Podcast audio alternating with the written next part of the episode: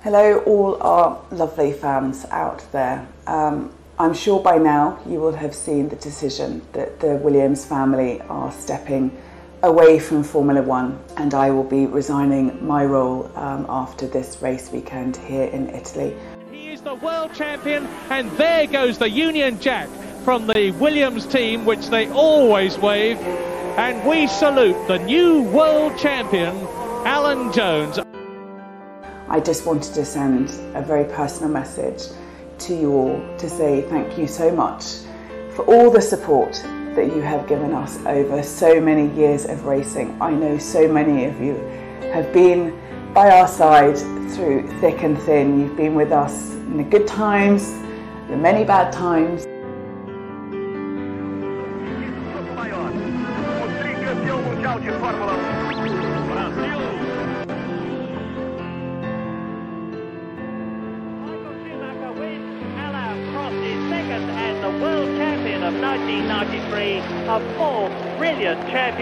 The Frenchman. And Damon Hill is going to be coming home in a superb third position. He has done so. So Williams have added yet more points to their Constructors' Championship total, and they've already won the title. and we couldn't have got through it without you. We genuinely, genuinely um, appreciate that support that you have always given us.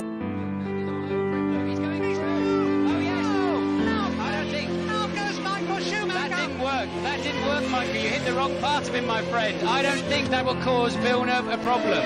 Michael Schumacher out. Now this is a replay of the World Championship in 1994 when Schumacher and Hill had a coming together. And if Villeneuve can just keep going in the points, he's won the World Championship of 1997. I know certainly this year we have received so many messages, so many of you have been kind enough to take the time to write to us, handwritten letters um, to wish us well, and I can't express how much that means to all of us. His arms will go up, the helmet will come off. That is his wife, Georgie. She's seeing her husband become world champion. Now she's seeing him win the Japanese Grand Prix because he is almost home. This is something that many people didn't think could possibly happen today. They thought Damon would drive a cautious race, but he fought. He fought from second on the grid. He passed Jacques Villeneuve. He took the lead. He stayed there. And Damon Hill exits the chicane and wins the Japanese Grand Prix.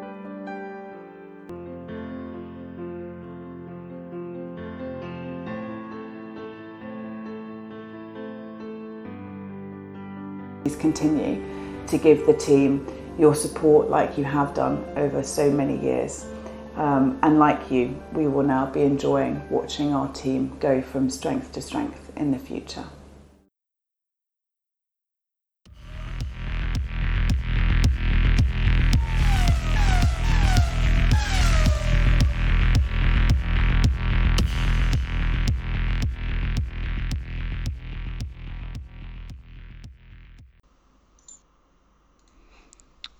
Bem-vindos a mais um programa do Bandeira Amarela. Diogo, hoje era de facto incontornável começarmos pela, pela Williams e pela família Williams, que disse adeus à Fórmula 1 em Itália, depois da aquisição pela uh, Capital. Capital. Uh, é uma equipa que se calhar marcou talvez a nossa geração. Nós começamos a ver Fórmula 1 muito uh, na altura em que a Williams dominava o desporto, uh, uma equipa que marcou, como dizia essa geração, marcou também o desporto e uh, como um, uns dados que tu mostravas hoje à tarde, uh, a posição em que a Williams mais vezes ficou, ainda assim foi o primeiro lugar. Olá, boa noite a todos, boa noite, bom dia, boa tarde, para quem estiver a ouvir em podcast. Um, sim, é verdade, uh, a Williams foi uh, uma das equipas, talvez a equipa que mais tenha marcado a nossa geração. Para nós que nascemos no final dos anos 80 e crescemos nos anos 90, assistimos uh, talvez ao expoente máximo do, do, domínio da Williams durante os anos 90, com os campeonatos de 92, 93, 96 e 97, se não me estou a esquecer de nenhum os últimos campeonatos da Williams, dos nove campeonatos de, de pilotos que, que, a equipa de Frank Williams uh, conquistou. Uh, como dizias e bem, um, o primeiro lugar, mesmo apesar destes anos todos de travessia no deserto, uh, continua a ser a posição onde os carros da Williams mais vezes terminaram, excluindo obviamente as desistências. Uh, e, logo seguido, e logo a seguir a esse primeiro lugar vem, curiosamente, esse segundo lugar, o que um, acho que ilustra bem as duas décadas de domínio, não digo absoluto, porque o Williams teve adversários à altura durante, durante essa época, notavelmente a McLaren, uh, na segunda metade uh, dos anos 80 e final dos anos 90, enfim, início da década de 90 também. Uh, mas uh, sem dúvida mostra aquilo que foi o poderio de uma das, das maiores escuderias da história da Fórmula 1 que não desaparece, felizmente não desaparece por, uh, por completo, mas uh, é difícil dizer que vai continuar a ser a mesma coisa. Claro, acaba por ser o, fim de uma era na Fórmula 1, uh, com a despedida da família Williams. Aquilo que confirmou Claire Williams no fim de semana do Grande Prémio de Itália ela que sai de, do cargo de team principal. Para o seu lugar vem a. Esqueci-me agora do nome do senhor. Te... Simon, para, Simon para Roberts. Isto, Simon isto estava também, estava, estava, estava um tom sério, parecia que estávamos a fazer as é, coisas bem feitas e, e de repente. Uma, uma e foste tu que escreveste este apontamento. fui eu, e fui eu, sim. O Simon Roberts, uh, não sei porque estava-me a lembrar de um nome, de outro nome completamente distinto. Uh, o Simon Roberts que passa assim então a team principal, ele já era o diretor desportivo da equipa. Ele teve passagens pela indústria automóvel e depois passou pela McLaren, pela Force India, voltou à McLaren e depois por fim na Williams e acaba agora por ser, eh, digamos que promovido a um dos lugares mais altos dentro da equipa. Eh, e parece-me parece uma boa escolha, uma escolha sensata, uma pessoa com experiência eh, naquilo que é aquilo que a Williams precisa neste momento o nome continua, a família não. Esperemos que pelo menos Sim, possam ter algum uh, sucesso. A, a, promoção, a promoção de alguém que já estava numa posição alta dentro da, da equipa assegura também alguma continuidade. Uh, Uh, eu confesso que fiquei surpreendido por haver um afastamento completo da família Williams. Esperava nem que fosse um cargo simbólico ou alguma, alguma espécie de ligação. Uh, ou que, no mínimo dos mínimos, que, se aguentassem ligados à equipa até ao final do ano. Não deixa de ser, eh, de certa forma, uma surpresa para mim, pelo menos, esta saída, diria até um pouco abrupta, nesta, hum, nesta fase, eh, quando temos meio campeonato por disputar. Um, mas, mas pronto, é o fim de uma era, como, como dizíamos. Felizmente não é o fim da, da equipa é fácil dizer agora que a Williams nunca mais vai ser a mesma coisa, que já não é o Williams. Uhum. Se calhar nunca mais vai ser a mesma não, coisa, é, verdade. Mas também, sim, mas também podemos pôr a coisa, a coisa de outra maneira. A McLaren deixou de ser McLaren quando morreu o Bruce McLaren, ou a Ferrari quando deixou de, de ter o controle do. quando morreu o Enzo Ferrari. Uh, um plano um pouco diferente. A Sauber, quando Peter Sauber vendeu duas vezes, a equipa Sim, e agora tu respondes, mas Sauber não é Sauber agora, é Alfa Romeo. Uh, mas um, antes, antes desfecho que eu pessoalmente preferia que continuasse ligado à família Williams, mas prefiro este desfecho do que ver o desfecho que tivemos na, na Lotus, na Brabham ou na Tyrrell, três históricos britânicos, tal como a Williams de uma maior ou menor man maneira também conquistaram títulos na, na Fórmula 1. Um, prefiro isto do que ver, por exemplo, como acabou a equipa de Ken Tyrrell, já com Ken Tyrrell doente, ele morreu um ano depois de, de vender a equipa, se não estou em erro, à British American Tobacco. Um, ver a equipa a definhar e arrastar-se nos últimos lugares até desaparecer completamente. Um, garante a continuidade do nome, uh, espero eu, acho que esperam todos os fãs de Fórmula 1, até porque eu acho que o é? nome Williams. Sim, sim, para já eu diria que será para manter. Repara, falávamos há pouco no caso, no caso da McLaren, por exemplo. A McLaren há muitos anos tem dinheiro árabe por trás, uh, fundos de investimento, e o ativo, o nome McLaren, sempre se manteve. Nunca, uh, penso que nunca terá estado verdadeiramente em cima da mesa fazer desaparecer esse nome. Falou-se algo nos tempos da Mercedes, que a Mercedes poderia passar a equipa a ser simplesmente Mercedes. É a única ocasião que me recordo disso ter sido falado.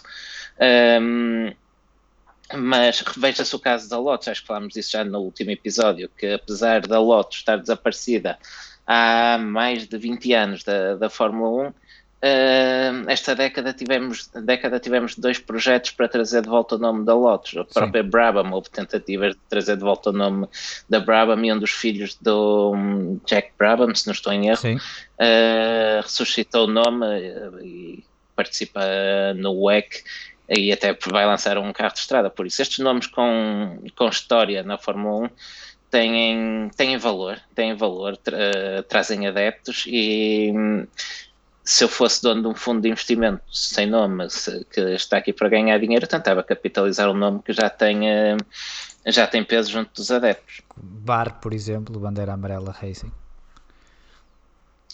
por exemplo. Posto, por exemplo. posto isto e esta introdução com uma pequena homenagem ao Williams, uh, sugiro, Diogo, que passemos ao, à bilheteira do circo. Uh, tu, tu, desta, Sim, desta vez tens que fazer teste de Covid, tu, porque tu estás em Espanha e acho que não, não sei se não seria melhor fazer teste. Olha, estou em Espanha e estou, estou agradavelmente surpreendido pela net do hotel. Parece ser uh, boa e estável. Sim, falhaste só duas por vezes, isso, mas se... quanto mais vezes estiveres calado, melhor. Por isso também não será por aí. Só duas vezes? Olha, não está, não está mal, não está, não está, mal. Não está mal. Podia ser bem pior. Vamos então à bilheteira do circo. Queres começar pela Red Bull? Uh, queres começar pela Red Bull? Eu devolvo-te a pergunta. Começaste pela Red Bull ou queres começar pelas notícias do última Vamos hora? começar pelas notícias, não é verdade? Tínhamos esquecido. Tá, pronto. foi há muito, foi há muito. Uh, então, então vou, lá, vou lançar para aqui vou pôr, uh, o, elefante, o elefante na vai. sala.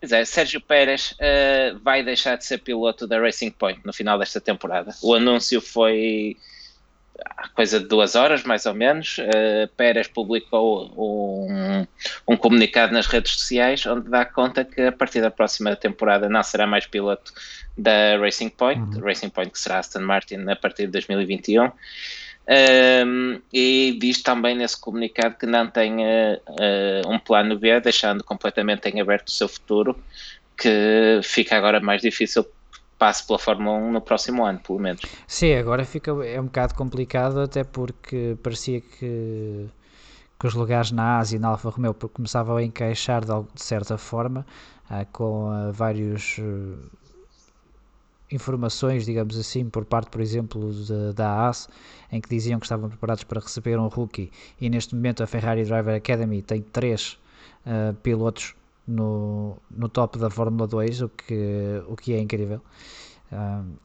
Aliás, eles estão nos três primeiros lugares. Tem um, não? tem três, tem, tem três. Tem três, sim, foi o que eu disse. Neste, neste momento não. tem, pois, eles... tem Cal Milot, Robert Schwartzman e, o e Mick, Schumacher. Schumacher. São os três primeiros, os três primeiros classificados sim, da sim, Fórmula sim. 2 e três pilotos da Ferrari Driver é verdade, Academy. É verdade, e por isso a mim parece-me lógico que pelo menos um deles vá para a Asa Alfa Romeo. Uh, ou se calhar pelo menos dois, um para cada.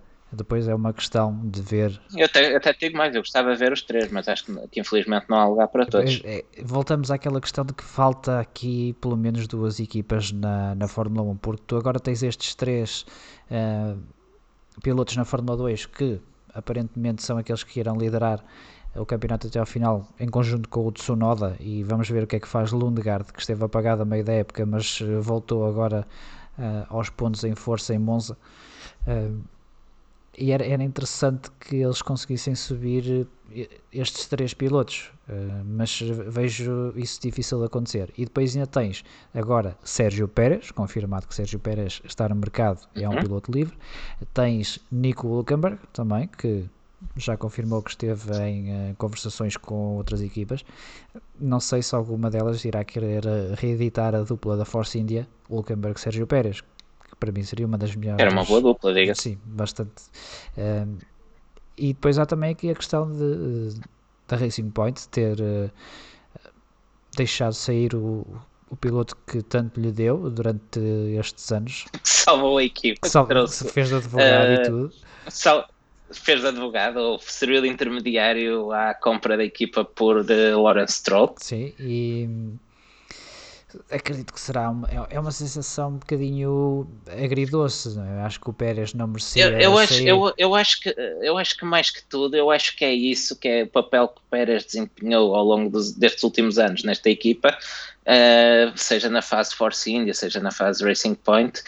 Um, vê-lo a desempenhar esse papel, a ir levando a equipa às costas e agora que a equipa está a tornar-se competitiva é despachado, é esse termo. Uh, eu acho que é isso que torna mais difícil ver esta saída, porque pá, saída de, pil de pilotos é normal, vai acontecendo, sempre aconteceu. Uh, mas penso que isso contribui muito para que haja um certo sentimento de desilusão uh, que, se, que se vai lendo por aí. Sim, isto é uma, e depois isto explotou tudo com a saída de Vettel da, da Ferrari, não é? E é mesmo agora as equipas que se calhar queriam contar com, com o Sérgio Pérez não podem. Uh, será que, por exemplo, a Renault teria interesse em Sérgio Pérez se tivesse um lugar? Uh, a McLaren também, por exemplo. Estou em... a, Renault, a Renault podia ter uma equipa B, por exemplo, não, é? não faziam mais do que a obrigação. É, é verdade, mas isso acho que ainda vais ter que esperar algum tempo. Uh, sim, sim, ainda vamos ter que falar da Renault também. Agora. Sim, e tens, por exemplo, também uma McLaren. Imagina uma McLaren com uma dupla Daniel Ricciardo, Sérgio Pérez. Acho que. Sim, mas a McLaren não ia dispensar o, o Lando Norris, que é uma cash cow em marketing. Pá, é verdade, é verdade, mas. Uh... E é bom piloto também, para ali. calha de ser bom Sim, piloto também. Acontece. E, e dá Exato, e é uma ferramenta de marketing fortíssima. O Lando tá, é um produto da Academia McLaren, está de pedra e cal, não vai a lado nenhum.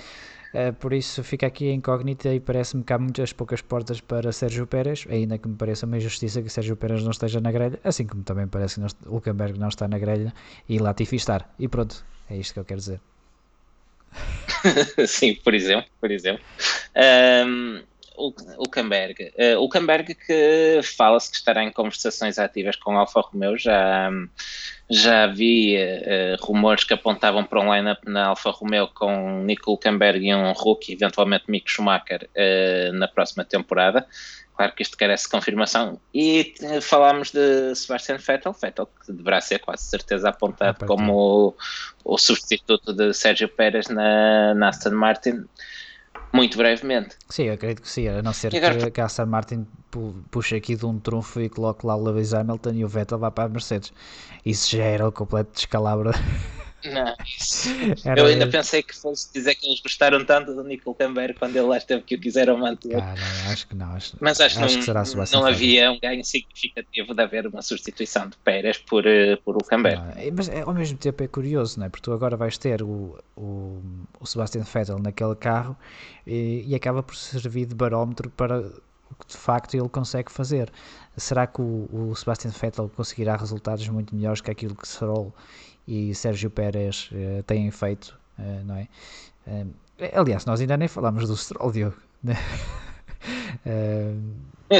Mas é assim. Okay, ele não vai, não vai a lado nenhum, que eu saiba. Pois é, se substituir o filho do, do patrão é, é complicado. E há também um detalhe neste momento o Stroll é quem lidera em termos de, de, equipa, o Stroll vai à frente do Sérgio Pérez no campeonato, não é? Pois é, acabou de oferecer um pódio à equipa, não é? Sabes que eu pensei que eles iriam fazer esta, esta decisão mais para o final e, e iam. É, eu sei que se calhar isto é um bocadinho irrealista, mas eh, pensei que eles iriam deixar a situação mais a decisão mais para o final possível uh, e uh, iam jogar aqui uma carta do tipo o que ficar à frente é o que nós mantemos pensei que uhum. pensei que eles iam fazer isso mas é um bocadinho um pensamento demasiado uh, bonito cor-de-rosa para, para isto acontecer olha Uh, eu estou, estou a ver muitos comentários no chat, isto hoje não, não está fácil de, de, de ir acompanhando aqui, mas uh, o mais recente aqui do Pedro Correia é bastante interessante para este debate, que, comenta ele que a jogada da Racing Point Aston Martin corre risco de acabar com a carreira do filho do patrão. Ou seja, o que eu entendo daqui uh, é que ele poderá dizer que o Vettel poderá dar ter uma vantagem tal para o Lance Stroll que o acaba completamente com a carreira dele, que ele deixa queimado. Pá, não, não, sei, não sei que responder a essa questão. Uh, o que é que estás aqui a fazer? Rigorosamente nada, estava aqui a beber um Ice Tea. É, pode acontecer, mas acho que não vai queimar a, a carreira. Acho que o, o Stroll tem uh, o principal benesse que Stroll tem e que muitos pilotos bons que passaram na Fórmula 1 e só ficaram lá um ano é que tem tempo do seu lado tem, e, é um, e nem é um rapaz novo, então pode aprender. Uh, quando em muitos casos, uh, se calhar pilotos que deveriam ter ficado mais tempo para aprender não, não ficaram porque, ah, porque não, não houve resultados no primeiro ano e as equipas mandam embora. Uh, e, e, acho que é, essa é a principal benesse que tem Stroll, tempo. Não sei, quem sabe pode chegar ao nível de, de Vettel. Eu acredito que Vettel vai mostrar. Sim, a, a, verdade, a verdade é, que, é, Stroll, é, que, é que Stroll mostrou uma, uma evolução muito grande no último ano. Eu lembro-me, nós aqui ainda no ano passado comentávamos que o maior calcanhar daquilo de Stroll era em qualificação. Até andamos aqui a contar quantas vezes ele não passava o Q1 Sim. quando o Pérez chegava ao Q3. Um, e a verdade é que este ano está muito melhor em qualificação. Um, e, tem, e com isso tem conseguido resultados muito mais consistentes uh, em corrida. E, e, e, pronto, e penso que isso também poderá ter ajudado a, a, garantir o futuro na equipa, mesmo sendo o filho do patrão, o patrão uh, quer resultados. Uh, não iria continuar a torrar uh, Exatamente, quer resultados. Se visse, acredito que se, que se visse que o filho era um caso perdido, não ia ficar indefinidamente a, claro. a torrar milhões na equipa. Claro. Isto fica também interessante, é para 2022, porque depois a dança de cadeiras deve ser interessante para essa altura. Até porque vais ter eh, Exatamente. Pierre Gasly disponível, eh, vais ter lugares a abrir, por exemplo, na Renault, Pierre Gasly a francês. Uh, o contrato de botas termina na próxima época. Isto vai ser, vai ser interessante, como, como tem sido, não é? Mas... Sim, sim. Ah, havia, havia até quem, quem hoje lia que, que Pérez poderia fazer o, uma a Hulkenberg, como, uhum. como li, dando como certo o regresso do Hulkenberg no próximo ano, que Pérez poderia estar um, fazer um ano sabático e depois uh, regressar em 2022 nessa janela. Não era mau. Uh, o, o Gamberg é que não tem feito nada, não é? Ele fez só estas duas corridas Silverstone, ia fazer uma corrida de GTs, mas depois uh, uh, retiraram de lá para ir para Silverstone. Uh, pois não sei. Pode ser, pode ser interessante. Ah, na verdade, também não tem tido muito que fazer, não é? Esteve, esteve muita coisa suspensa até agora. Sim, sim, sim, é verdade, isso é verdade. Vamos, mas em princípio, a próxima época já será mais normal. À partida, não vamos ter público na maioria, ou vai ser muito limitado. Por isso não sei. Eh, talvez o, o Sérgio Pérez possa passar uns tempos no WEC ou no, no European Le Mans Series, porque não? É um piloto que até tem e, características e no, indica, e no indicar? No indicar também não era mau, até porque hum, eu, é mexicano e, e, isso certamente ajuda. Eu, eu, acho que sim, eu acho que o Roger Penske que ia adorar ter um piloto com a popularidade que o Sérgio Pérez tem no, no México na indicar. Então faz uma A Mansell uma Mansell, por exemplo, e, vai a indicar e volta para ser campeão. Ah, não. Ah, foi ao eh, contrário. Uh, ele, ele, foi campeão na, na Fórmula 1, mas foi campeão, ele foi campeão em 92, o Mansell, e depois em 93 foi campeão na IndyCar. Sim, na Williams. Sim, exatamente. Sim, sim, exatamente. Sem dúvida. Não, eu acho, eu acho que o Pérez tem tudo para correr bem na IndyCar. Uh, acho que se está como uma luva. Eu acredito é que ele depois de ir para a IndyCar não queira voltar à Europa. Ah, não sei, acho que o Sérgio Pérez uh, gosta bastante de Fórmula 1. Acho que ele não, não trocava assim de mão beijada. Não sei, se ele começasse. Uh, primeiros prémios monetários para os pilotos são bastante significativos na IndyCar. Arrisco-me a dizer até maiores que na Fórmula 1. Uh, ir para lá para ser acarinhado pelo público, para ganhar corridas e lutar por campeonato e ainda ter a conta cheia, opa, eu me fazia de esquisito. É para assinar, é para assinar. para assinar, eu vou. Se for, esse, se for isso que está em jogo, eu vou. Quem sabe? Uh, olha, ver. só mais uma coisa ainda a propósito da, da questão de Sérgio Pérez. Tu achas que Sebastian Vettel, sendo o mais provável anunciado para o lugar dele, teve alguma coisa a ver com o timing da decisão do anúncio? Uh, por ser o, o grande prémio da festa da Ferrari? Exatamente. Eu não sei, mas se for, uh, pá, acho que é uma chapada de luva branca e acho muito bem. O que é que queres que diga?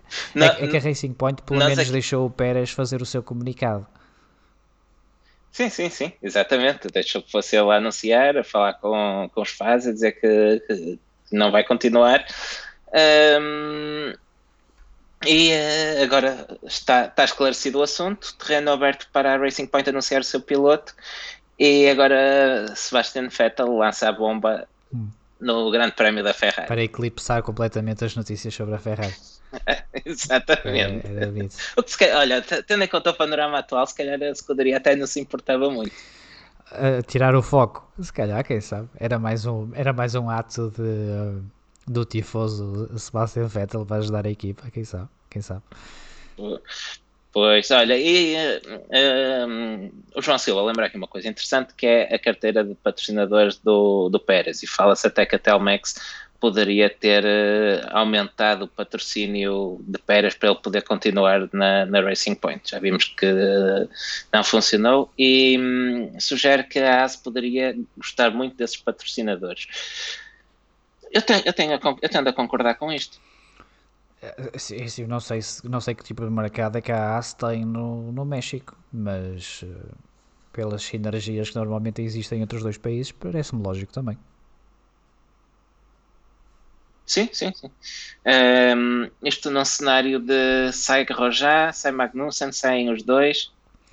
É assim, eu fico sempre com um bocadinho pé atrás quando, com a ideia de sair Magnussen, porque não desgosto do, do Magnussen, nem que seja pelo, pelo teatro que temos uh, no, durante, Sim, durante eu concordo, concordo, já vim dizendo aqui também que concordo 100% Sim. contigo nessa, nessa avaliação ao Magnussen. Agora, se tu me dizes uma dupla, por exemplo, uh, Sérgio Pérez e, e, posso escolher o segundo piloto e pode ser, por exemplo, Huckenberg ou pode ser Robert Schwartzman uh, o Callum Eilert ou o Mick Schumacher, fica difícil tu justificares o Magnussen só para ele dizer suck my balls duas vezes por ano.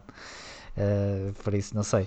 Olha, oh, desculpa, o, o Lupsi lembra aí bem que a Telcel já foi patrocinadora da ASA em 2016, na altura a boleia do Esteban Gutierrez. Ah, sim, sim, é verdade, é verdade.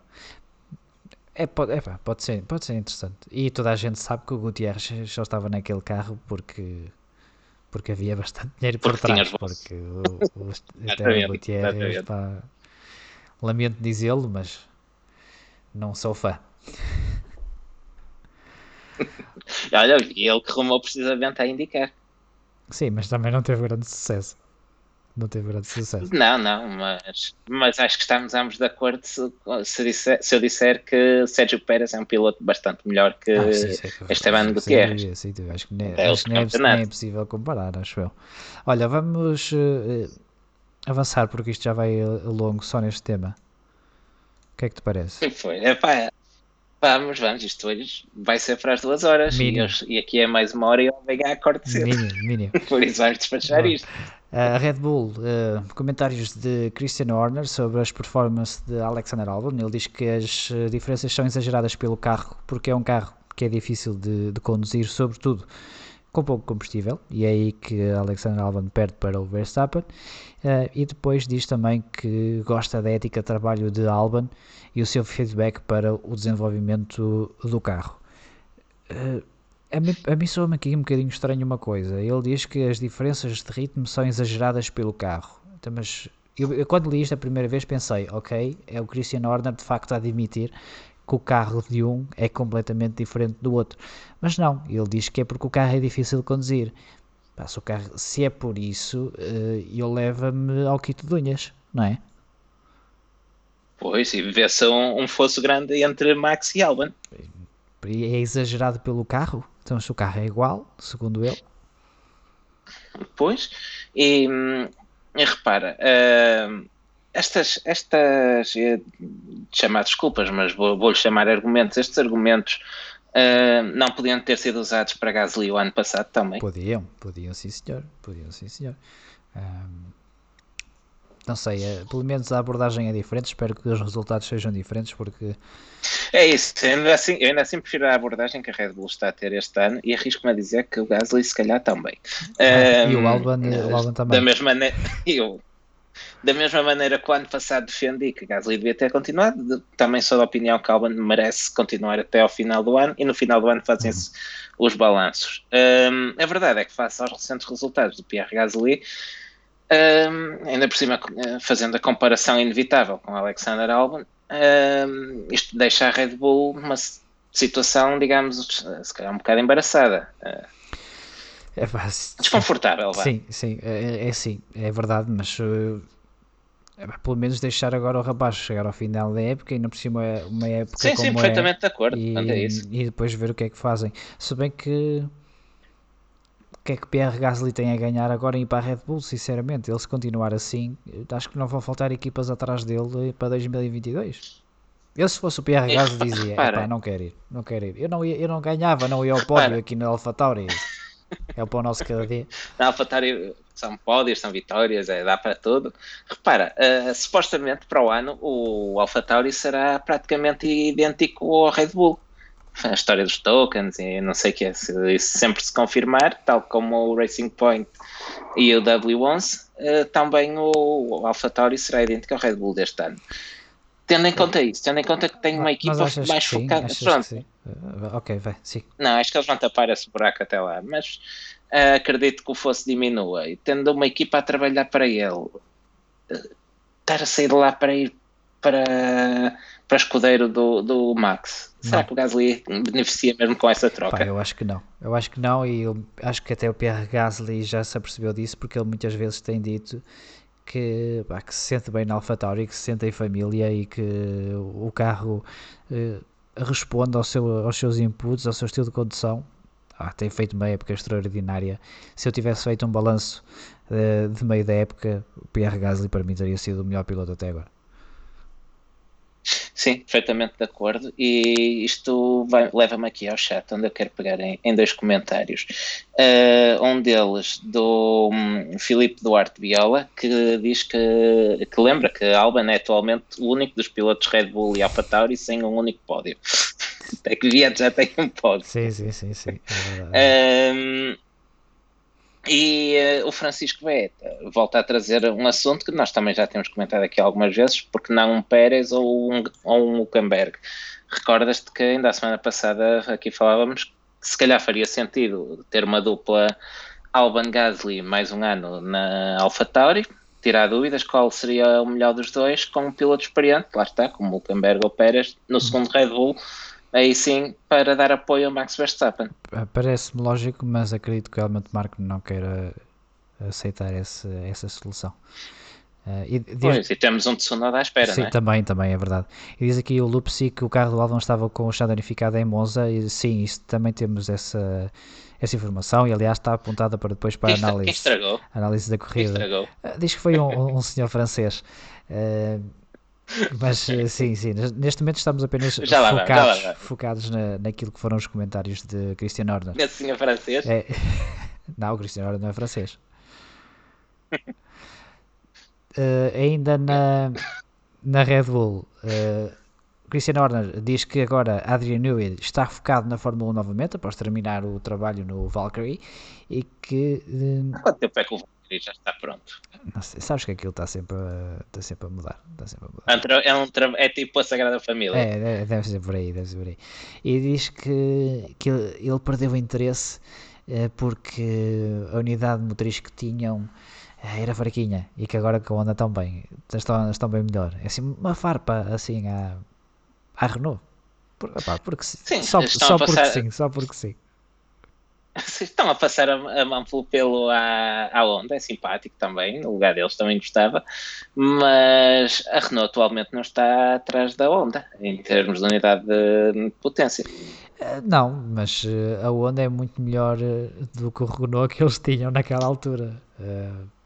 Mas eu, eu verdade, acredito que. Verdade. Mas é, é, é, difícil de perceber porque eu não sei que tipo de de arrasto ou que tipo de penalização aerodinâmica tem o, o Red Bull e o Alfa Tauri. Por isso, se calhar até estão, mas não se nota porque eles utilizam muita carga aerodinâmica. E isso. Sim, sim, também, repara, também, também não dizia que o Renault fosse melhor, apenas digo que não fica atrás, uh, não me parece estar atrás do Honda ou haver uma diferença significativa. Uh, sim, mas eu tenho, dá-me a sensação que o Honda poderá ser um bocadinho melhor por isso, porque as duas equipas de, que têm um motor Honda uh, parecem ser equipas que normalmente utilizam carros com, com mais eh, carga aerodinâmica e por isso mais arrasto.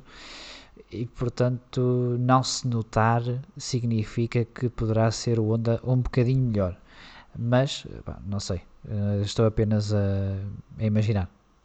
Apenas a imaginar Olha, um pequeno parênteses só para repescar aqui o comentário do Filipe Miguel, que refere bem que Adrian Newey, outro nome histórico da Williams, ele que desenhou os últimos Williams uh, campeões. Desculpa, Diogo, eu não apanhei o que tu disseste. Não, uh, estava, estava eu a, a, repescar o comentário do Filipe Miguel para fazer aqui um pequeno parênteses e ainda fazer a ligação ah, ao primeiro do, tema. Do que diz, okay, sim, sim. sim, Sim, sim. Outro nome histórico da Williams, ele que desenhou os últimos monólogos campeões pela Williams. Sim, sim, é verdade, é verdade. Eh, é verdade. E também esteve envolto na, em toda a investigação que foi, foi por a morte de, da Ayrton Senna. E uma curiosidade, sim. para quem não sabe, os carros da Williams, a partir desse ano, sempre levaram o logotipo do, do Ayrton Senna, alguns, pelo, pelo carro. Se pesquisarem imagens, sim. Normalmente na zona dianteira, no nariz Sim. ou na asa dianteira. Sim, é verdade. Uh, vamos então avançar. Ah, só, só, só, uma coisa, estamos todos já a dar o Kvyat como estando de malas feitas da Red Bull. Sim, nós, o Helmut Marko, o Daniel Kvyat, acho que toda a gente no paddock está a dar isso. é esquece, é esquece. Já é uma não notícia. Esta é a única coisa que falta confirmar quase no, na dança das cadeiras uh, na, na Red Bull, obviamente. Não é? Se que vier de sair. Sim, sim, sim. Porque eu acho que Albon vai, pela conversa que Christian Horner tem tido, eu acho que o Albon vai ficar até o final da época e vai ficar a próxima época. E uh, resta saber quem é que vai para o lugar de Daniel Kvyat. Eventualmente será Tsunoda.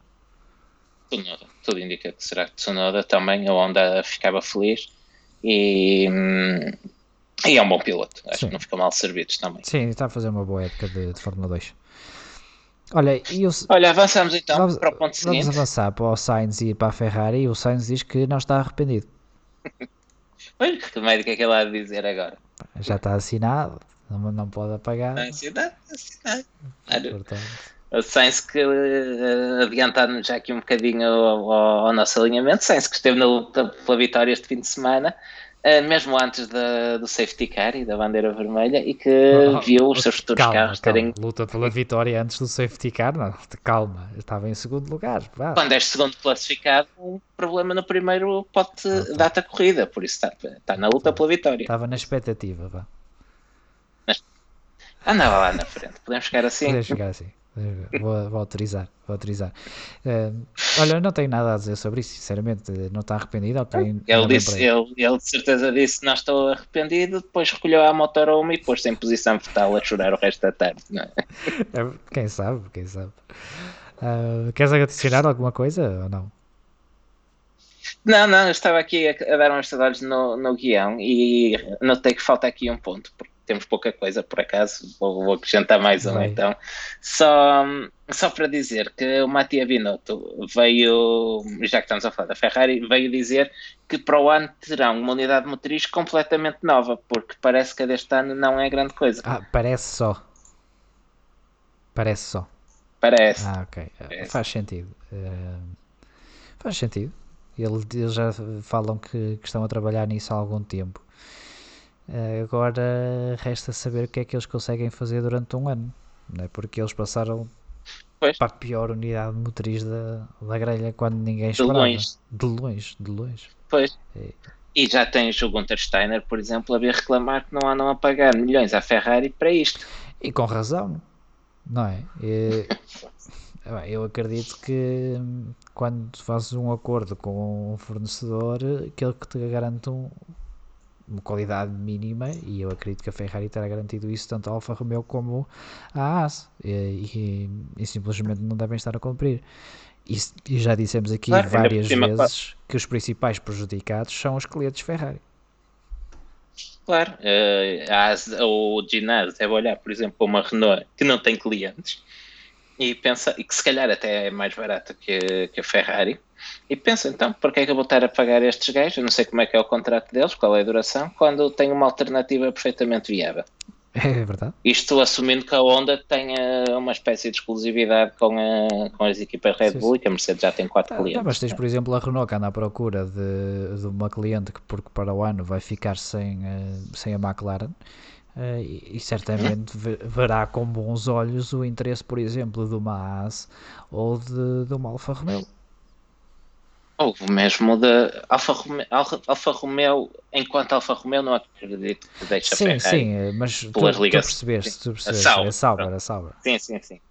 Sim, mas eu até, olha, eu vi-os bem a encaixar era na Williams. Um regresso, ainda por cima eles dizem que querem um parceiro, não querem, não querem uh, um cliente. Isso eu acho que isso vai depender, por exemplo, agora de que tipo de, de posicionamento é que a Williams uh, terá a partir de, desta data. Uh, se a Williams aceitar um bocadinho ser como uh, a mão direita da Renault, mas sabendo que haverá sempre ali um entravezinho para ultrapassar a equipa. Se bem que no caso da Renault não tem sido problema, porque a McLaren tem andado melhor que a Renault, eles não parecem não andar muito chateados. Sim, e a Red, a Red, Bull, a Red foi Bull. contemporânea da, da Red Bull e foi campeã como as Renaults. Que, ainda por cima, agora a equipa principal, e já lá vamos, não tendo o nome Renault, acho que eles querem é ver um Renault a ganhar. Pois também poderá ser poderá ser isso. Não, não seria uma, uma má ideia, quem sabe até poderiam pintar um bocadinho os Williams de amarelo e azul.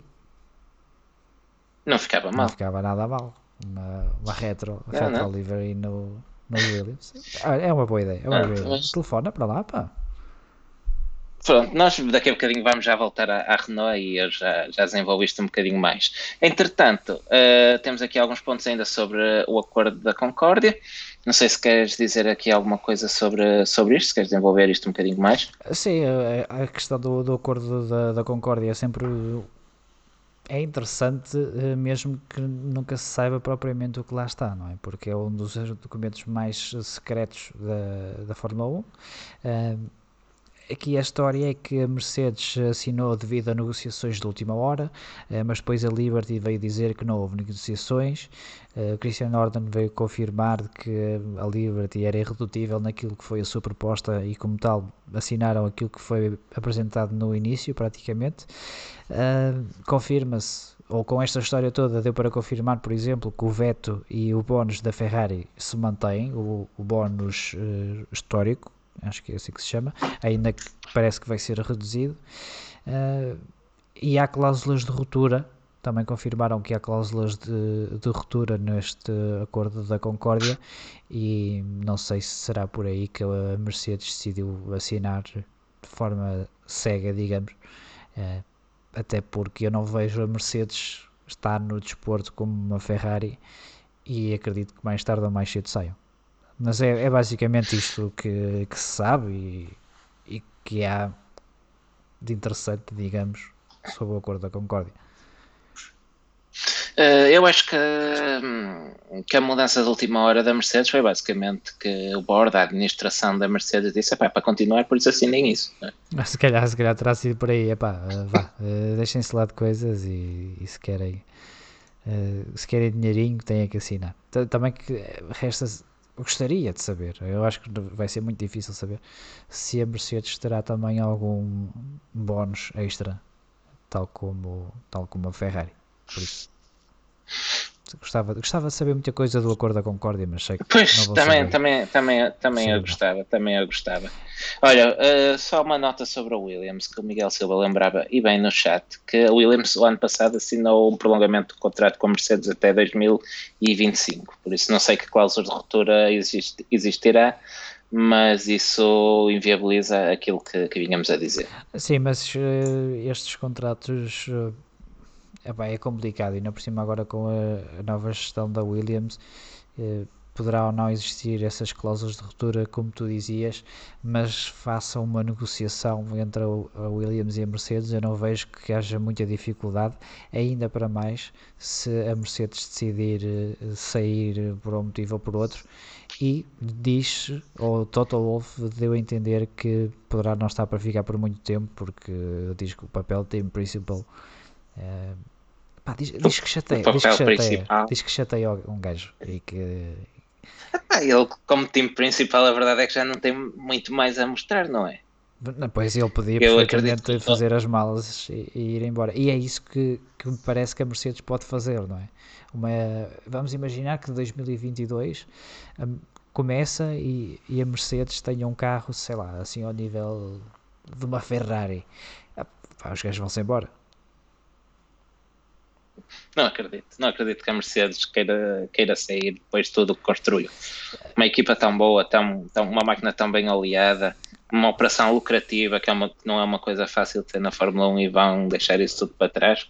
Pois, sei. que vale milhões. Pois não sei, mas sabes como é que são, como é que são as pressões políticas? eh, A, a Fórmula 1 vai ter que vai ter que entregar eh, ou vai ter que cumprir com a sua tarefa do net zero carbon, senão muito provavelmente a Ah. Mercedes vai sair, Diogo.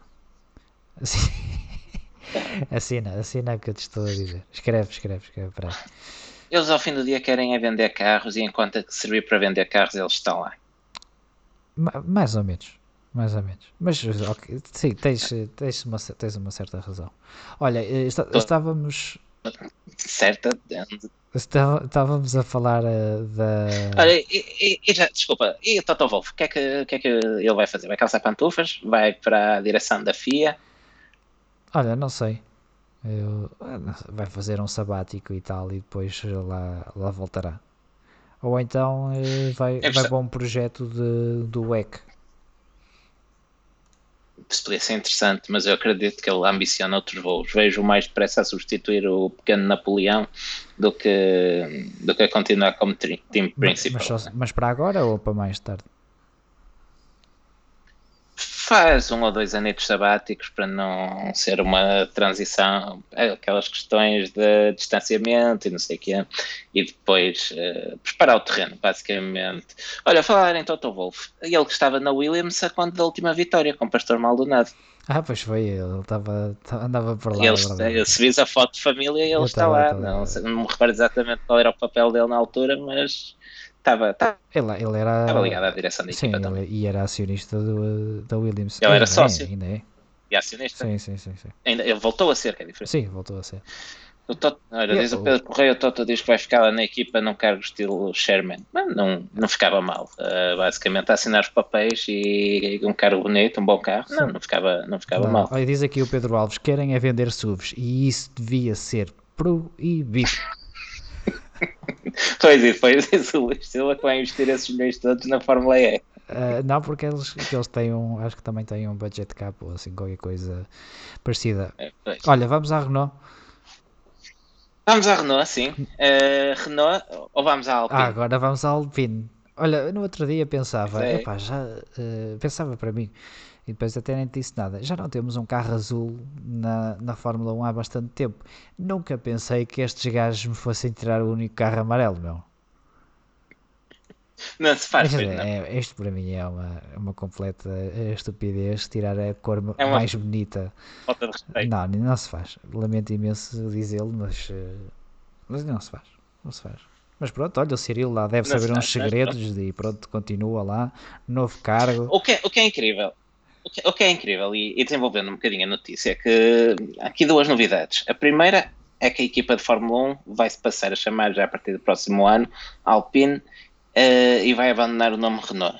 Vai- os motores vão continuar a ser batizados Renault, a partir disso será uma Alpine Renault, um eventual cliente, vamos supor Williams, será uma Williams Renault, e Cyril Abitbull é promovido a chefe máximo da Alpine, a Renault, através de Luca Di Meo, ehm, do CEO do- da Renault, veio dizer que a marca Alpine é para manter e para desenvolver, e para expandir.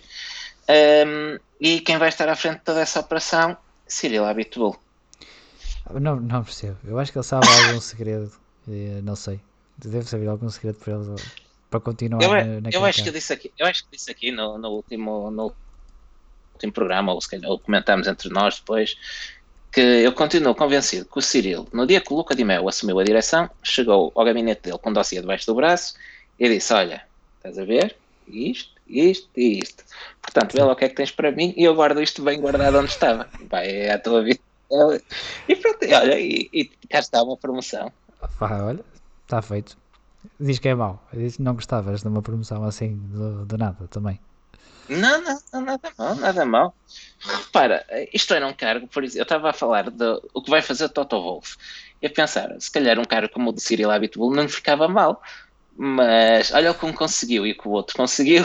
E quem é que tem a promoção? É, é verdade, é verdade. Ah, Mas eh, diz-me uma coisa: e como é que fica a, a questão da tua avança? Eu já vi que vieste de polo azul também. Não sei se já estás a mudar. eh, Olha, pois é. Não, não é- estou, aliás, não é só o polo azul, como o Alpine disse que ia levar as cores de, de França, que é azul, branco e vermelho, que é precisamente aquilo que tu tens vestido: azul, branco e vermelho. Eh, Olha, sou, não sou sei, contra, porque eu- eu a acho- cor dos carros de corrida de França sempre foi o azul França, como os, os próprios Alpine consagraram no, no Mundial de Rallys. Mas a pergunta é: a tua avança mantém-se? Hoje temos bandeira verde ao Ocon porque só ficou dois lugares atrás do Richard? ou como é, como é que é? Olha, estou à espera de ter eh, um Alpine à porta, um A110 à porta de casa para dar uma volta e depois dou, dou a minha opinião quando, quando isso se concretizar. Eh, então, olha, parece-te bem se fechamos o ciclo da bilheteira. Começamos na Racing Point, acabamos na Racing Point. Não, não, não, não vais-me deixar, vais-me deixar dizer aqui duas outras coisas sobre a Alpine. Ah, então vai, diz lá. Que vai, curioso. Vou só dizer, to- todas as marcas que a Renault tem no seu portfólio foi pegar eh, na única que não tem passado na Fórmula 1. Uhum. Isto é, a Renault, não considerando a Nissan e marcas do grupo Nissan, porque na verdade é uma aliança que até estará presa por um fio e não exatamente uma questão de, de ser dono ou não, por isso considerando apenas as marcas do grupo Renault, Hum, a Renault tem três marcas que têm um passado na Fórmula 1. Uma delas é a Renault, tem de longe o passado mais rico, são mais de 40 anos de Fórmula 1. Tem a Gordini, a Gordini que não só a Gordini que era um preparador independente que nos anos 50 preparava modelos de estrada e de competição para a Cinca e depois para a Renault, que acabou por comprar a Gordini. E durante os anos 50, durante mais ou menos quase toda a década, a Gordini participou no Mundial de Fórmula 1 com, em nome próprio. Tem ainda a Matra, que pertence ao grupo Renault também, apesar da marca ter desaparecido há alguns anos, quando a Renault fechou a fábrica onde produzia o Avantime, que era justamente a fábrica da Matra. Uh, a Matra, inclusive, tem um título mundial. A Matra foi campeã do, campeã do mundo em carros inscritos por Ken Tyrrell. Um, nessa, nesse ano, duas equipas inscreviam carros da Matra, a própria equipa da Matra, que, com os Matra 5, e Ken Tyrrell inscrevia o, pela Tyrrell Matras com motor Ford, que, se, que ganharam o primeiro campeonato do mundo para a Tyrrell. Por isso, não é um mau legado também, embora o nome da Matra atualmente esteja morto e enterrado. Alpine um, consagrou-se no Mundial de Rallys, o, o A110 é, é talvez uh, o, é, é, de longe o carro mais conhecido e o maior sucesso da marca. Um, a Renault já não é a primeira vez que utiliza o nome da Alpine para competição, porque nos Sport Protótipos, nos anos 60, 70, correu com o nome Alpine também. Uh, o nome Alpine que depois deu origem à Renault Sport, quando em 76 a marca juntou Alpine e Gordini, uh, que no fundo eram redundantes, juntou-as debaixo do, de um teto só e criou a Renault Sport, que mantém a fábrica de Dieppe, que era a fábrica da Alpine. Pronto, isto tudo só para, para dar aqui um bocado de enquadramento. Na verdade, a Alpine em nome próprio nunca correu na Fórmula 1. Tu és uma uh, versão João Carlos Costa de, com uma melhor relação preço-qualidade.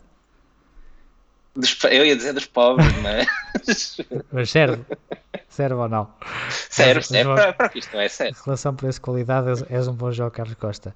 Uh, lá está, o preço é, é, é, baixo, a qualidade também, mas é o que sou. Eu sei, também não. Uh, mas, mas Olha, gostei, fala mas lá dos cor-de-rosa. Então. Mas gostei. É, simplesmente uh, terminamos aqui a, a bilheteira do circo com a, a, uma pequena nota. Já toda a gente deixa Quando o é que apelo. eu mando? Uh, já toda a gente deixa o apelo uh, sobre os dutos de travões, a Racing Point aceita assim a, a, penalização. A Ferrari diz, tal como a Renault, que estar satisfeita com aquilo que será implementado a partir de 2021 nos regulamentos, relativamente às cópias. E pronto, está feito. no meio disto tudo, fica só uma pergunta por responder. Eles vão continuar a levar o ralhete no fim da corrida? Eu espero que sim, eu acho que é uma tradição que se deve manter por muitos anos e, e se possível, para sempre. Pronto, sou favorável também. Avançamos então finalmente até Monza. Vamos até Monza. Um, tu tens aqui uma série de notas, queres, queres introduzir hein? este. Sim, sim, e estas notas só, fará, só fazem sentido depois de fazermos uma pequena introdução ao Grande Prémio. Grande Prémio de Itália que foi ganho por Pierre Gasly num hum. AlphaTauri. Primeira vitória da equipa como AlphaTauri, na prática vamos considerar a segunda, tendo em conta que se trata de um rebranding da Toro Rosso. Aliás, eles ainda esta semana mostravam com orgulho os dois troféus do primeiro lugar conquistados pela equipa de Faenza, a antiga Minardi, uh, que não tem sequer uma vitrine para pôr os troféus, que eles não estavam é, poucos. É preciso. Estavam, não, estavam, a pensar não, nisso. Eu, eu, gostei, eu, eu, gostei da foto, dava um ar de Minardi, lá está, pequena equipa. Olha, temos aqui isto, é, temos aqui é, estas é, duas sim, taças sim. que trouxemos. Pá, não estávamos mesmo nada à espera, uh, deram-nos estas duas coisas. Não estávamos a contar e não temos sítio para as pôr. Tem ali uma, ali uma saladeira que ganhamos numa troca de prendas de Natal e temos aqui este da Heineken, que sempre é mais bonito do que a poia de Santander. e já disse ao, ao Pierre para tirar daqui o capacete que isto não é sítio para deixar o capacete. É um bocadinho por aí. Exato, exatamente. Uma vitória, tal como tinha sido a de Sebastian Vettel uh, 12 anos antes, completamente inesperada. E isso fez-me aqui fazer algumas, alguma pesquisa também, e tenho aqui estas notas que, hum, eh, que vou aproveitar para partilhar contigo e para, com quem tiver paciência para ouvir. Uh, então, o que é que eu escrevi para aqui? Que 1950 e 1957 foram os únicos anos onde houve vitórias de construtores italianos na Fórmula 1 e a Ferrari não venceu nenhuma corrida. Estamos a assumir que a Ferrari ah, não irá vencer nenhuma corrida. isto, pode, isto pode ir à vida já no próximo fim de pode, semana. Pode. Este, este comentário pode ficar completamente fora do prazo já domingo, mas até à data 2020 está na lista para se juntar a 50 e 57 como os anos onde uma escuderia italiana que não a Ferrari venceu uh, na Fórmula 1. Ou seja, houve anos onde tivemos Ferrari e outro construtor, que foram eles Maserati e Alfa Romeo, foram as únicas equipas italianas a ganhar na Fórmula 1, para além de Ferrari e Toro Rosso Alfa Tauri. Já que tens Toro Rosso Alfa Tauri, de... assim Minardi também, é só para... Minardi. Pronto. Uh, uh, Minardi, eu acho, eu, eu sempre defendi que deviam ter mantido o nome Minardi, mas não, fica... não vendo bebidas energéticas. Não vendo bebidas energéticas, é pena, mas é uma equipa que eu gosto muito, apesar de tudo, apesar de pertencer à, à, à Red Bull, ainda há ali um espírito de, de pequena equipa que, que eu gosto bastante e, e, e foi bom, e foi bom ver, vê-los a vencer. Os adeptos italianos pediram uma vitória da escuderia, pronto, saiu da escuderia Alfa Tauri, ou que se arranja, mas, mas também conta. este poderá ser mais, mais um ano da, da Ferrari sem vitórias, não seria o primeiro, não seria inédito, mas eu podia ter contado isto: 1, 2, 3, 4, 1, 2, 3, 4, 5, 6, 7, 8, 9, 10, 11, 12, 13, 14, 15 anos. Entre 1950 e 2016, a última vez que isso aconteceu, que a Ferrari não venceu nenhuma corrida num ano de Fórmula 1. A pior classificação da Ferrari no Mundial foi por três vezes o sexto lugar, 62, 63. 1973 e o pior dos piores de sempre foi mesmo em 1980, onde foram apenas décimos classificados no Mundial de Fórmula 1. Este ano devem-se escapar desta, mas hum. o sexto lugar uh, é, uma, é, uma é possibilidade. Ainda, sim. Em 80, sim, sim, em 80 refira-se que inclusive é o campeão em título pela Ferrari, Jody Scheckter, Jody Scheckter não se qualificou sequer para a corrida do Canadá foi um ano verdadeiramente uh, terrível para, para a escuderia. Por isso, ainda não podem dizer que é o pior ano de sempre. E isto acreditando que eles não sacam um supermotor já a partir de Mugello. Sim, claro. Olhando agora do ponto de vista de, de, de pilotos, Gasly é o primeiro piloto francês a vencer desde Olivier Panis, que venceu em 96 no Mónaco num Ligier Muganonda, também uma vitória inesperada na altura, e refira-se um, que foi o primeiro francês a vencer num carro italiano desde Jean Alesi no Canadá em 95. Curiosamente, ambas corridas em regiões francófonas. Ao menos o Gasly vai à Itália e ganha num, numa terra onde não se fala francês. Uhum. Uh, desde. Epá, escrevi para aqui coisa que não interessa a meninas, mas pronto, vamos despachar isto. Uh, desde Pani uh, passaram vários pilotos franceses pela Fórmula 1, desde Franck Montagny, Romain Grosjean, que foi o que mais perto esteve de vencer no Japão em 2012, se não me falha a memória, Sebastián Bourdais, Sebastián Boemi, uh, que chegou a liderar uma corrida pela Toro Rosso, a única corrida para além das duas vitórias de Vettel e de Gasly que a Toro Rosso liderou. Uh, Jean-Henrique Verne, Charles Pic, Jules Bianchi e Esteban Ocon completam a lista de pilotos franceses que passaram desde Pani até Gasly, que foi o mais recente francês a estrear para finalmente voltar a, a trazer uma vitória para a terra do Jean Todt. Uh, queres comentar alguma coisa? Não, para já não. Queres tu queres dizer mais alguma Pronto, coisa? Apenas não, não, apenas para, para referir que isto aqui não interessa.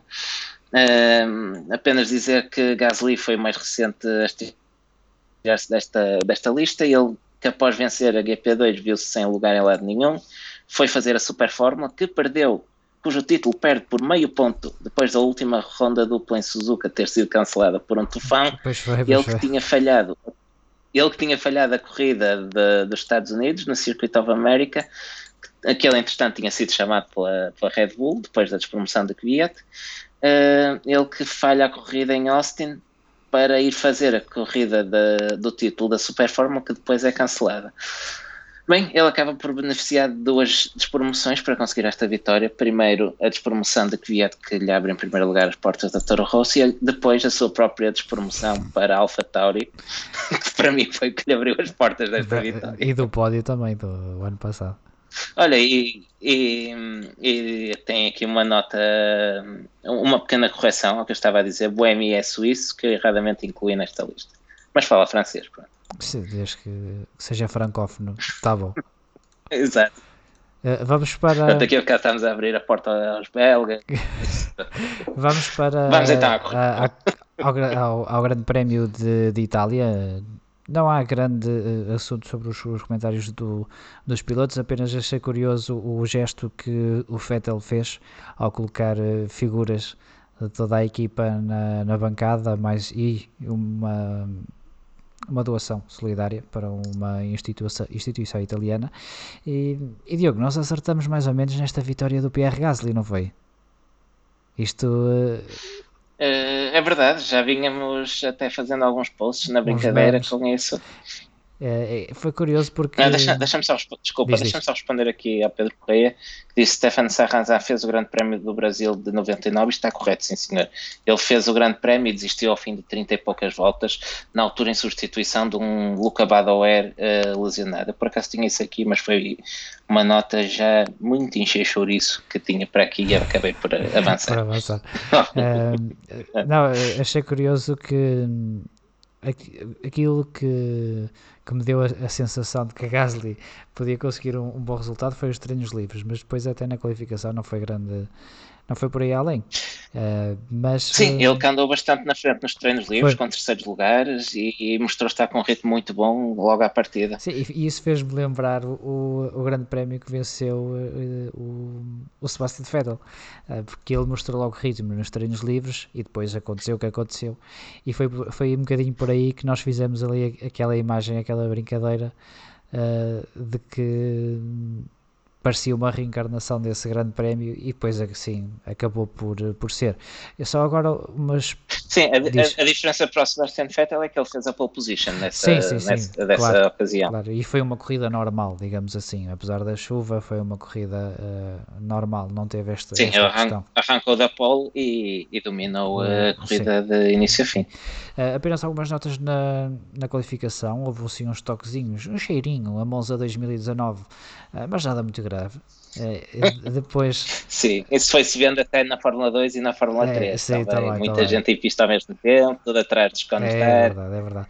Uh, mas acredito que não, não, não tenha sido muito grave desta, desta vez na Q3, sobretudo, porque os Mercedes saíram para a pista muito cedo e não utilizaram sequer o, o cone de ar na, nas suas voltas. Tal é a vantagem, nem foi preciso utilizarem o, o Cornedar, ainda que Bottas tenha saído sempre à frente de Lewis Hamilton. Uh, foi sempre uma distância demasiado grande para que houvesse qualquer uh, benefício. Depois tivemos Sebastian Vettel a qualificar atrás dos Haas, um bocadinho duro. Mal. Também, péssimo. Uh, achei curioso que o Alexander Albon classificou-se em nono, o Gasly em décimo e o Kvyat em décimo primeiro. Todos ali. Os três Toro Rossos seguidinhos. seguidinhos. Depois tivemos dois canhões de dos que falam espanhol, do Sainz e do, e do Pérez, e os modos de motor. Não é? Estávamos a falar dos modos de motor que iam diluir a diferença da, da Mercedes, talvez não tenha sido o melhor circuito para implementar. eu, imagino, eu imagino as reações da Fox da Mercedes depois desta qualificação. É. E o Max Verstappen depois acaba por se qualificar em quinto lugar. Não é? e, e, não, não tiveram qualquer vantagem, na verdade. A Red Bull não conseguiu. Eh, se a ideia era eh, recuperar algum terreno na qualificação, acho que teve o efeito contrário. Saiu completamente, é, ao, completamente lado. ao lado. Mas também pode ser circuito dependente, por isso vamos dar. Não me parece, não me parece pela reação do Lewis Hamilton, do Toto Wolff, depois de ter sido anunciada a proibição dos modos de qualificação e agora demonstraram em pista, não é a Mercedes que vai ser prejudicada não, não. por essa proibição. Acho que, acho que vai ficar praticamente tudo igual, para ser sincero, mas ok. Sabes que, depois, sabes que depois da qualificação e sobretudo depois da corrida, eu acho que houve muita malta que deve ter ficado com a sensação de ok, esquece lá isso, podemos voltar atrás, apaga, se faz conta que isto nunca aconteceu, podemos, podemos voltar a ter os nossos modos outra vez, que isto assim não, não funciona. Epá, não, acho que não. Agora já é tarde para fazer isso. Mas não sei, vamos ver o que é que acontece em, em circuitos mais sinuosos. Pode ser que que a história seja, seja diferente. Tenho as minhas dúvidas, mas. E pode ter sido também a, a Red Bull a ser conservadora no modo de motor que utilizou, não é? Porque agora também temos essa incógnita, não sabemos o que é que eles, o que é que eles estão a fazer. Antes também não sabíamos, mas sabíamos que havia momentos em que Sim. eles estavam ao máximo e momentos estavam a conservar. Agora não fazemos a mínima ideia. Olha, tu concordas, Tu concordas aqui com o comentário do Ricardo Dias que diz que Gasly eh, nos modos de motor Honda sacrificou a qualificação em, eh, a favor da corrida? Mas neste momento como é que se faz isso? Porque tu não podes. Eles teriam um modo de, de motor para, para a qualificação, mas tu não podes ter um modo de motor que te faça mais lento em qualificação e depois que seja melhor em corrida. Até porque em corrida tu podes gerir a tua bateria. Por isso não. Em qualificação é dar tudo. Pois, em qualificação é tu escolhes o motor que vais usar em todo o fim de semana uh, e o, o, potencial desse modo de motor eh, será constante no sábado e no domingo. Podes é ter depois uma forma diferente de, de, gestão de bateria e isso sim é possível, que eles podem utilizar o, o overtake, uh, mas acho que não, acho que não, não será por aí. Acho que não será por aí, até porque não, não é possível. Se tu tens um modo de motor no sábado, tu vais ter esse modo de motor no domingo e vai ser o rendimento que ele te dá e, e isso será linear, a não ser que haja já aí alguma zona cinzenta do regulamento. Pois. Um, a maior surpresa na qualificação foi mesmo o terceiro lugar do Carlos Sainz. Uhum. Um, e de certo modo também o quarto lugar de Sérgio Pérez, que se qualifica à frente de Max Verstappen. Uh, os McLaren que pareciam estar muito bem, o próprio Lando Norris foi sexto, logo a, a, partilhava a terceira linha com Max Verstappen e depois confirmaram-no em corrida. Sim, é verdade. Uh, se calhar faço a, a, uma pequena introdução à corrida e avançamos já para, para aí. A corrida foi vencida, sim, como, sim, como dissemos há pouco, por eh, Pierre Gasly, seguido de Carlos Sainz e Stroll. Uma corrida atípica que foi marcada primeiro por um uh, safety car e depois por uma bandeira vermelha. O safety car foi criado por Kevin Magnussen uh, com problemas no AS e depois a bandeira vermelha. Olha, tu achas que era razão para, para safety car? Uh, sim, porque pelo que vi depois não, não, havia espaço para tirar ali o, o carro do Magnussen. Se achas que o carro estava numa zona perigosa, achas que não podia permanecer ali durante a corrida? Uh, estava, não estava totalmente resguardado, não estava totalmente coberto, não consigo dizer a palavra agora, a esta hora. É, Resguardado. Isso. É, epá, neste caso, se há dúvida, eu prefiro que metam o safety car e está feito. E depois tivemos a bandeira vermelha que foi criada pelo, pelo acidente. Sim, forte a bandeira, vermelha, a bandeira vermelha não há nada a dizer. Uh, Charles Leclerc uh, destrói a barreira de proteção e um, um segundo acidente naquele sítio poderia ter consequências muito graves, é uma zona muito rápida. Sim. Leclerc bate a cerca de 260 km hora e se não estivesse lá a barreira, uh, as coisas não podiam ter corrido tão bem como correram com Leclerc, que sai pelo seu próprio pé de, completamente ileso deste acidente. Sim. Parece então que começar, parece também começar por uh, Pierre Gasly. Ganhou? Parece-me que sim, porque começar pelo princípio, não, não é? Tem que ser. O Pierre Gasly, que depois de em Spa ter sido talvez aquele que foi mais prejudicado pelo safety car, acabou por ser aquele que foi mais beneficiado pelo safety car, até porque ele tinha. Ah, o azar não, o azar não pode calhar é, sempre ao é mesmo. Verdade, é verdade. uh, e depois a bandeira vermelha não, não teve grande impacto, mas sim foi beneficiado pelo uh, pelo safety car, porque ele tinha parado algumas voltas, uh, uma volta, uma antes. volta antes de, de, sair para do safety car sair para a pista. O mesmo aconteceu, por exemplo, com o, o Kimi Raikkonen, que também saiu uh, beneficiado, pelo menos naquela altura. E depois foi uma corrida, um sprint, um sprintzinho, até ao final, em que o Pierre Gasly aproveitou, aproveitou uh, ter os Alfa Romeo entre ele e os carros que teoricamente poderiam estar mais rápidos do, do que ele para abrir uma vantagem e depois conseguir gerir os ataques de, de, Carlos Sainz até ao fim. Foi uma, parece que foi uma boa vitória. Há, há de facto aqui um, um fator sorte muito grande a ajudar uh, Pierre Gasly, mas pela temporada que ele tem feito, não ficou mal. Sim, e, e essa, o fator sorte maior, uh, mais do que, do que a paragem e o safety car na hora H, depois uh, é um erro raro da, da Mercedes que manda entrar Lewis Hamilton com a via das boxes fechada. Uh, sim, sim, é verdade. o Lewis Hamilton foi penalizado quando a partida seria o, o vencedor da prova, no momento em que ele diz que aliás ele foi falar com, com os diretores da prova porque era difícil era difícil ver as luzes do pit lane. É, se os outros viram tu tens a obrigação de ver. Para mim é tão simples como isso. Exato foi, um, foi um erro da, da Mercedes e da Alfa Romeo chamaram Hamilton e Giovinazzi. E um, e um erro dos pilotos viram, também porque é. eles sabem ou, ou um deveriam, que eles deveriam saber onde é que estão as luzes. Exatamente respondendo, respondendo a isso, um, as luzes do safety car podem. As luzes do safety car, perdão, as luzes da, da abertura ou não da via das boxes pode ser um semáforo à entrada ou pode ser quaisquer outros avisos colocados num determinado ponto do circuito, desde que isso esteja nas notas da direção de corrida. E assim foi. Nas notas da direção de corrida estava lá explicitamente que uh, as luzes de entrada nas boxes eram aqueles dois painéis luminosos uh, colocados na curva antes da, da, do acesso às boxes, ou seja, na, na parabólica. Uh, esse sinal era um sinal, um retângulo vermelho com uma, um X que, como disse, eram dois painéis perfeitamente visíveis que toda a gente viu, menos uh, Hamilton e Giovinazzi. Então, a partir daí é erro, é erro de equipa, é erro de piloto. Acontece, é um erro como, uh, como por exemplo o AS fez no, no Grande Prémio da Hungria, onde, onde comunicaram com os pilotos quando não podiam e a partir daí há que cumprir o regulamento. Sim, sim. Não há mais nada, não há mais nada a dizer. É de facto uma posição sui generis no que toca à Monza, porque tu tens a parabólica e não podes propriamente colocar um semáforo no interior, porque senão ninguém o ia ver.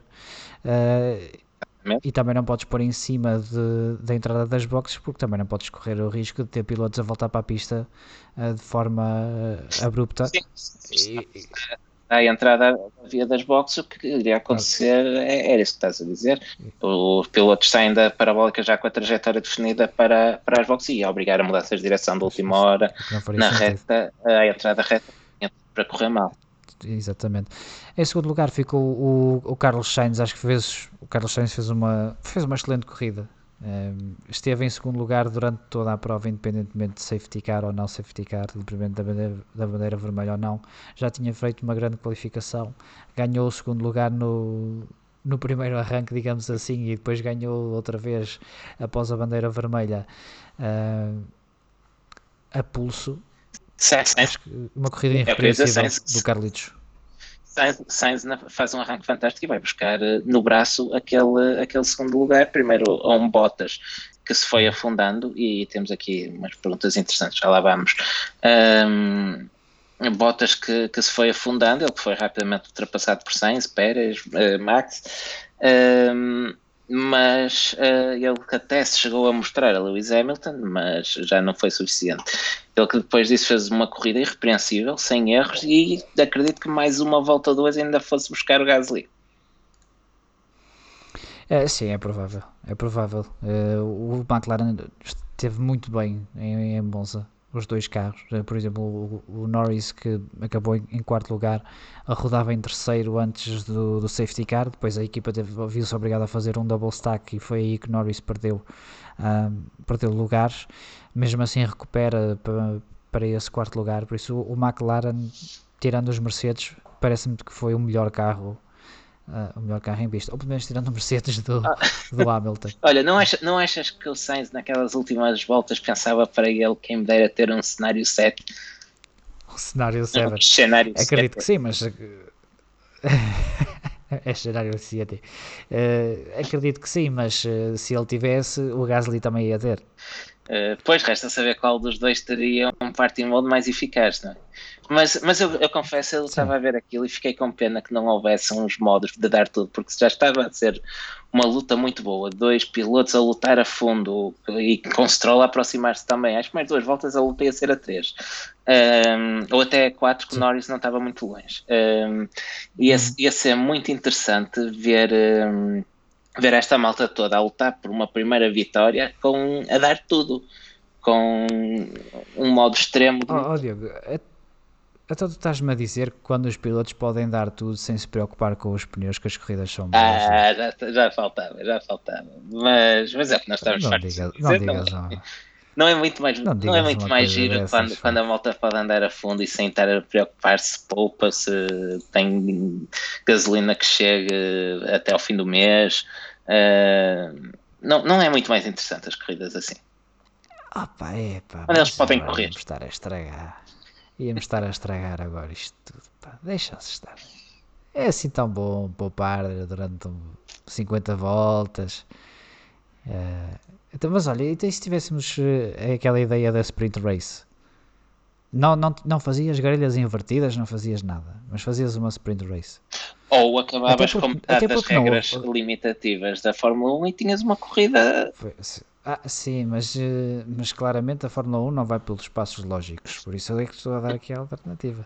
Porque repara, nem sequer uh, não houve praticamente ultrapassagens a não ser os Alfa Romeos a caírem na, na tabela classificativa. Olha, até me tinha dó ver uh, a maneira como os Alfa Romeo eram facilmente ultrapassados por toda a gente em reta.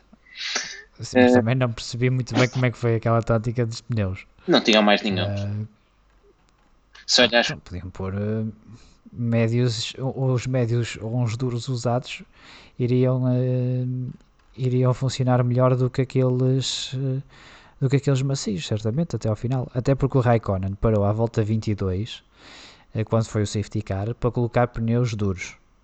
E, não, e a bandeira vermelha é à volta estás, 26. Estás, estás, a olhar para o Grosjean, o Raikkonen parou à ah, volta à 18. Pronto, à volta, à volta 18. Se à volta 18 os pneus duros chegavam até ao fim, à volta 26 também. Sim, eu também. Até... Eu, eu, eu, não tinha trocado os pneus do, a, a única lógica que eu vejo nesta, nesta substituição de pneus foi que a Alfa Romeo quis aproveitar a posição em pista para fazer um brilharete, andar lá na frente, na esperança que eventualmente uh, uh, conseguisse a dificuldade de ultrapassar a via só de cima e que fosse suficiente para compensar uh, a falta de potência naquele motor, mas não havia falta de potência, não havia um, ar não, sujo não que lhes valesse. para aquilo. Não, não, não, isso é verdade. Olha, passamos ao uh, Lance Stroll que fechou o, o pódio. Eh, eu dizia que o, o Pierre Gasly foi beneficiado pelo, pelo safety car, e é verdade, mas se há um piloto que foi beneficiado pela bandeira vermelha foi Lance Stroll, porque ele não conseguiu parar durante o safety car, porque a equipa voltou a evitar um double stack, e ainda bem que, que evitou, porque o, o, Pérez perdeu tempo na box, uh, e, e o Stroll viu-se ali numa posição de, epá, eu se calhar até posso ganhar isto. Assim, assim, de repente. Sim, sim, sim. A hum. Racing Point uh, foi exatamente o cenário da semana passada. A Racing Point opta por parar apenas o carro que vai na frente, que desta vez foi o Pérez, mantendo o Lance Stroll em pista uh, mais algum tempo. Ele foi o único piloto a fazer mais de 22 voltas com, uh, com um jogo de pneus macios. Um, uhum com, ao não parar, ele subiu na classificação e saiu-lhe a sorte grande logo a seguir com a bandeira vermelha do Charles Leclerc. Um, é verdade. Que, que, lhe permitiu eh, ascender eh, bastantes lugares e ter uma paragem, uma troca de pneus gratuita. E depois de, de Lance Stroll foi o Lando Norris, que ficou em, eh, em quarto lugar, como já falámos uhum. há bocado, e depois o, o melhor Mercedes, o Valtteri Bottas, que teve dificuldades durante toda a prova. Sim, sim, há pouco falei, falei aqui numa pergunta que vi, eh, que era precisamente da Daniel Rodrigues, que comentava que não entendia o que se passava com, com botas. Eh, pergunta se teria a ver com o modo motor, que ele precisaria de um modo motor porque não atinava só com aquele. Eh, o que é que tu achas? Achas que estará relacionado com isso? Ok, mas o, o, modo de motor influencia nas mãos e nos, e nos pés? uh, passa, cresce ali foi, foi outro estranho. pedal ou mais algum botão? Não, eu acho, eu acho para mim não. Bottas queixou-se no rádio durante, durante a corrida de que aquele modo de motor era ridículo. Um, mas é, é o mesmo modo de motor que o Hamilton utilizou para ultrapassar toda a gente, ou não? Hum, não necessariamente, porque cada piloto pode ter o seu modo de motor. É sempre o mesmo mas, durante o fim de semana mas foi o mesmo que Bottas sabendo, usou para qualificar. Mas sabendo a partir daquilo que a Mercedes faz, eh, sobretudo em épocas que tem grande vantagem, e que é desde 2014, que é deixar os pilotos de igual para igual, pelo menos neste tipo de circunstâncias, tudo leva a, a crer que os modos de motor seriam iguais para os dois pilotos até porque não Sim, querem mas, fazer uma jogada tática a meio da época e de estar a mudar motores. Mas eu, mas eu acredito que cada piloto possa pedir para alterar eh, parâmetros nos modos de motor em função do seu estilo de pilotagem, que aliás já deviam, mesmo quando os podiam mudar, já deviam estar ajustados desse modo, digo eu. Eh, eu, eu acho que não. Eu acho que eles podem fazer uma gestão diferente das baterias e, e acho que a nível do, do motor de, de combustão aquilo será pré-determinado pelo, pelos engenheiros. Acho ah, que não. Mas for, seriam iguais. Mas fosse qual fosse o modo de motor, não achas estranha a maneira como o Bottas se foi afundando na classificação durante a primeira volta? Que ele até. Que ele, que ele até se queixou do, que poderia ter um furo. E ele poderá ter feito uma gestão eh, deficiente do, do aquecimento dos pneus e dos travões na, na volta de? De aquecimento, por, por exemplo. o, que eu, o que para mim é incompreensível é como ele não consegue ultrapassar ninguém. Isso para mim é incompreensível. E não é de modo de motor. É, ele queixou-se do carro, a equipa disse-lhe que estava tudo bem, por isso.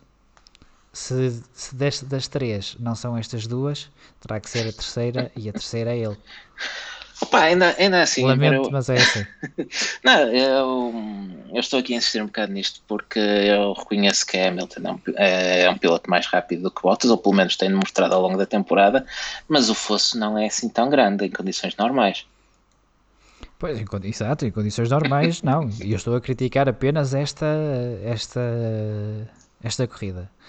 Acho que, que Bottas esteve mal uh, e que tinha carro para fazer mais o que o Bottas esteve em posição para tirar partido eh, de, dos problemas que teve Hamilton com, com a penalização. Porque se o Bottas ganha esta corrida, rouba-lhe muitos pontos. Sim, mas não, foi, e não, mas não foi o Bottas o único a perder essa oportunidade. Não, estás a falar dos Red Bull? Estou a falar dos Red Bull e em particular de Max Verstappen, que não há até muito mais oportunidades Sim. de roubar 20 pontos a Lewis Hamilton. Uh, não, mas eu também acredito que eles não estão a lutar pela vitória. Agora, o que, o Max Verstappen perdeu, sobretudo, foi uh, o, o, segundo lugar que tinha no campeonato e caiu para trás do, caiu para trás do, do Valtteri Bottas. Uh, mas, mas, mas, voltando aqui um bocadinho atrás, o Bottas acho que tinha a obrigação para fazer melhor do que quinto lugar.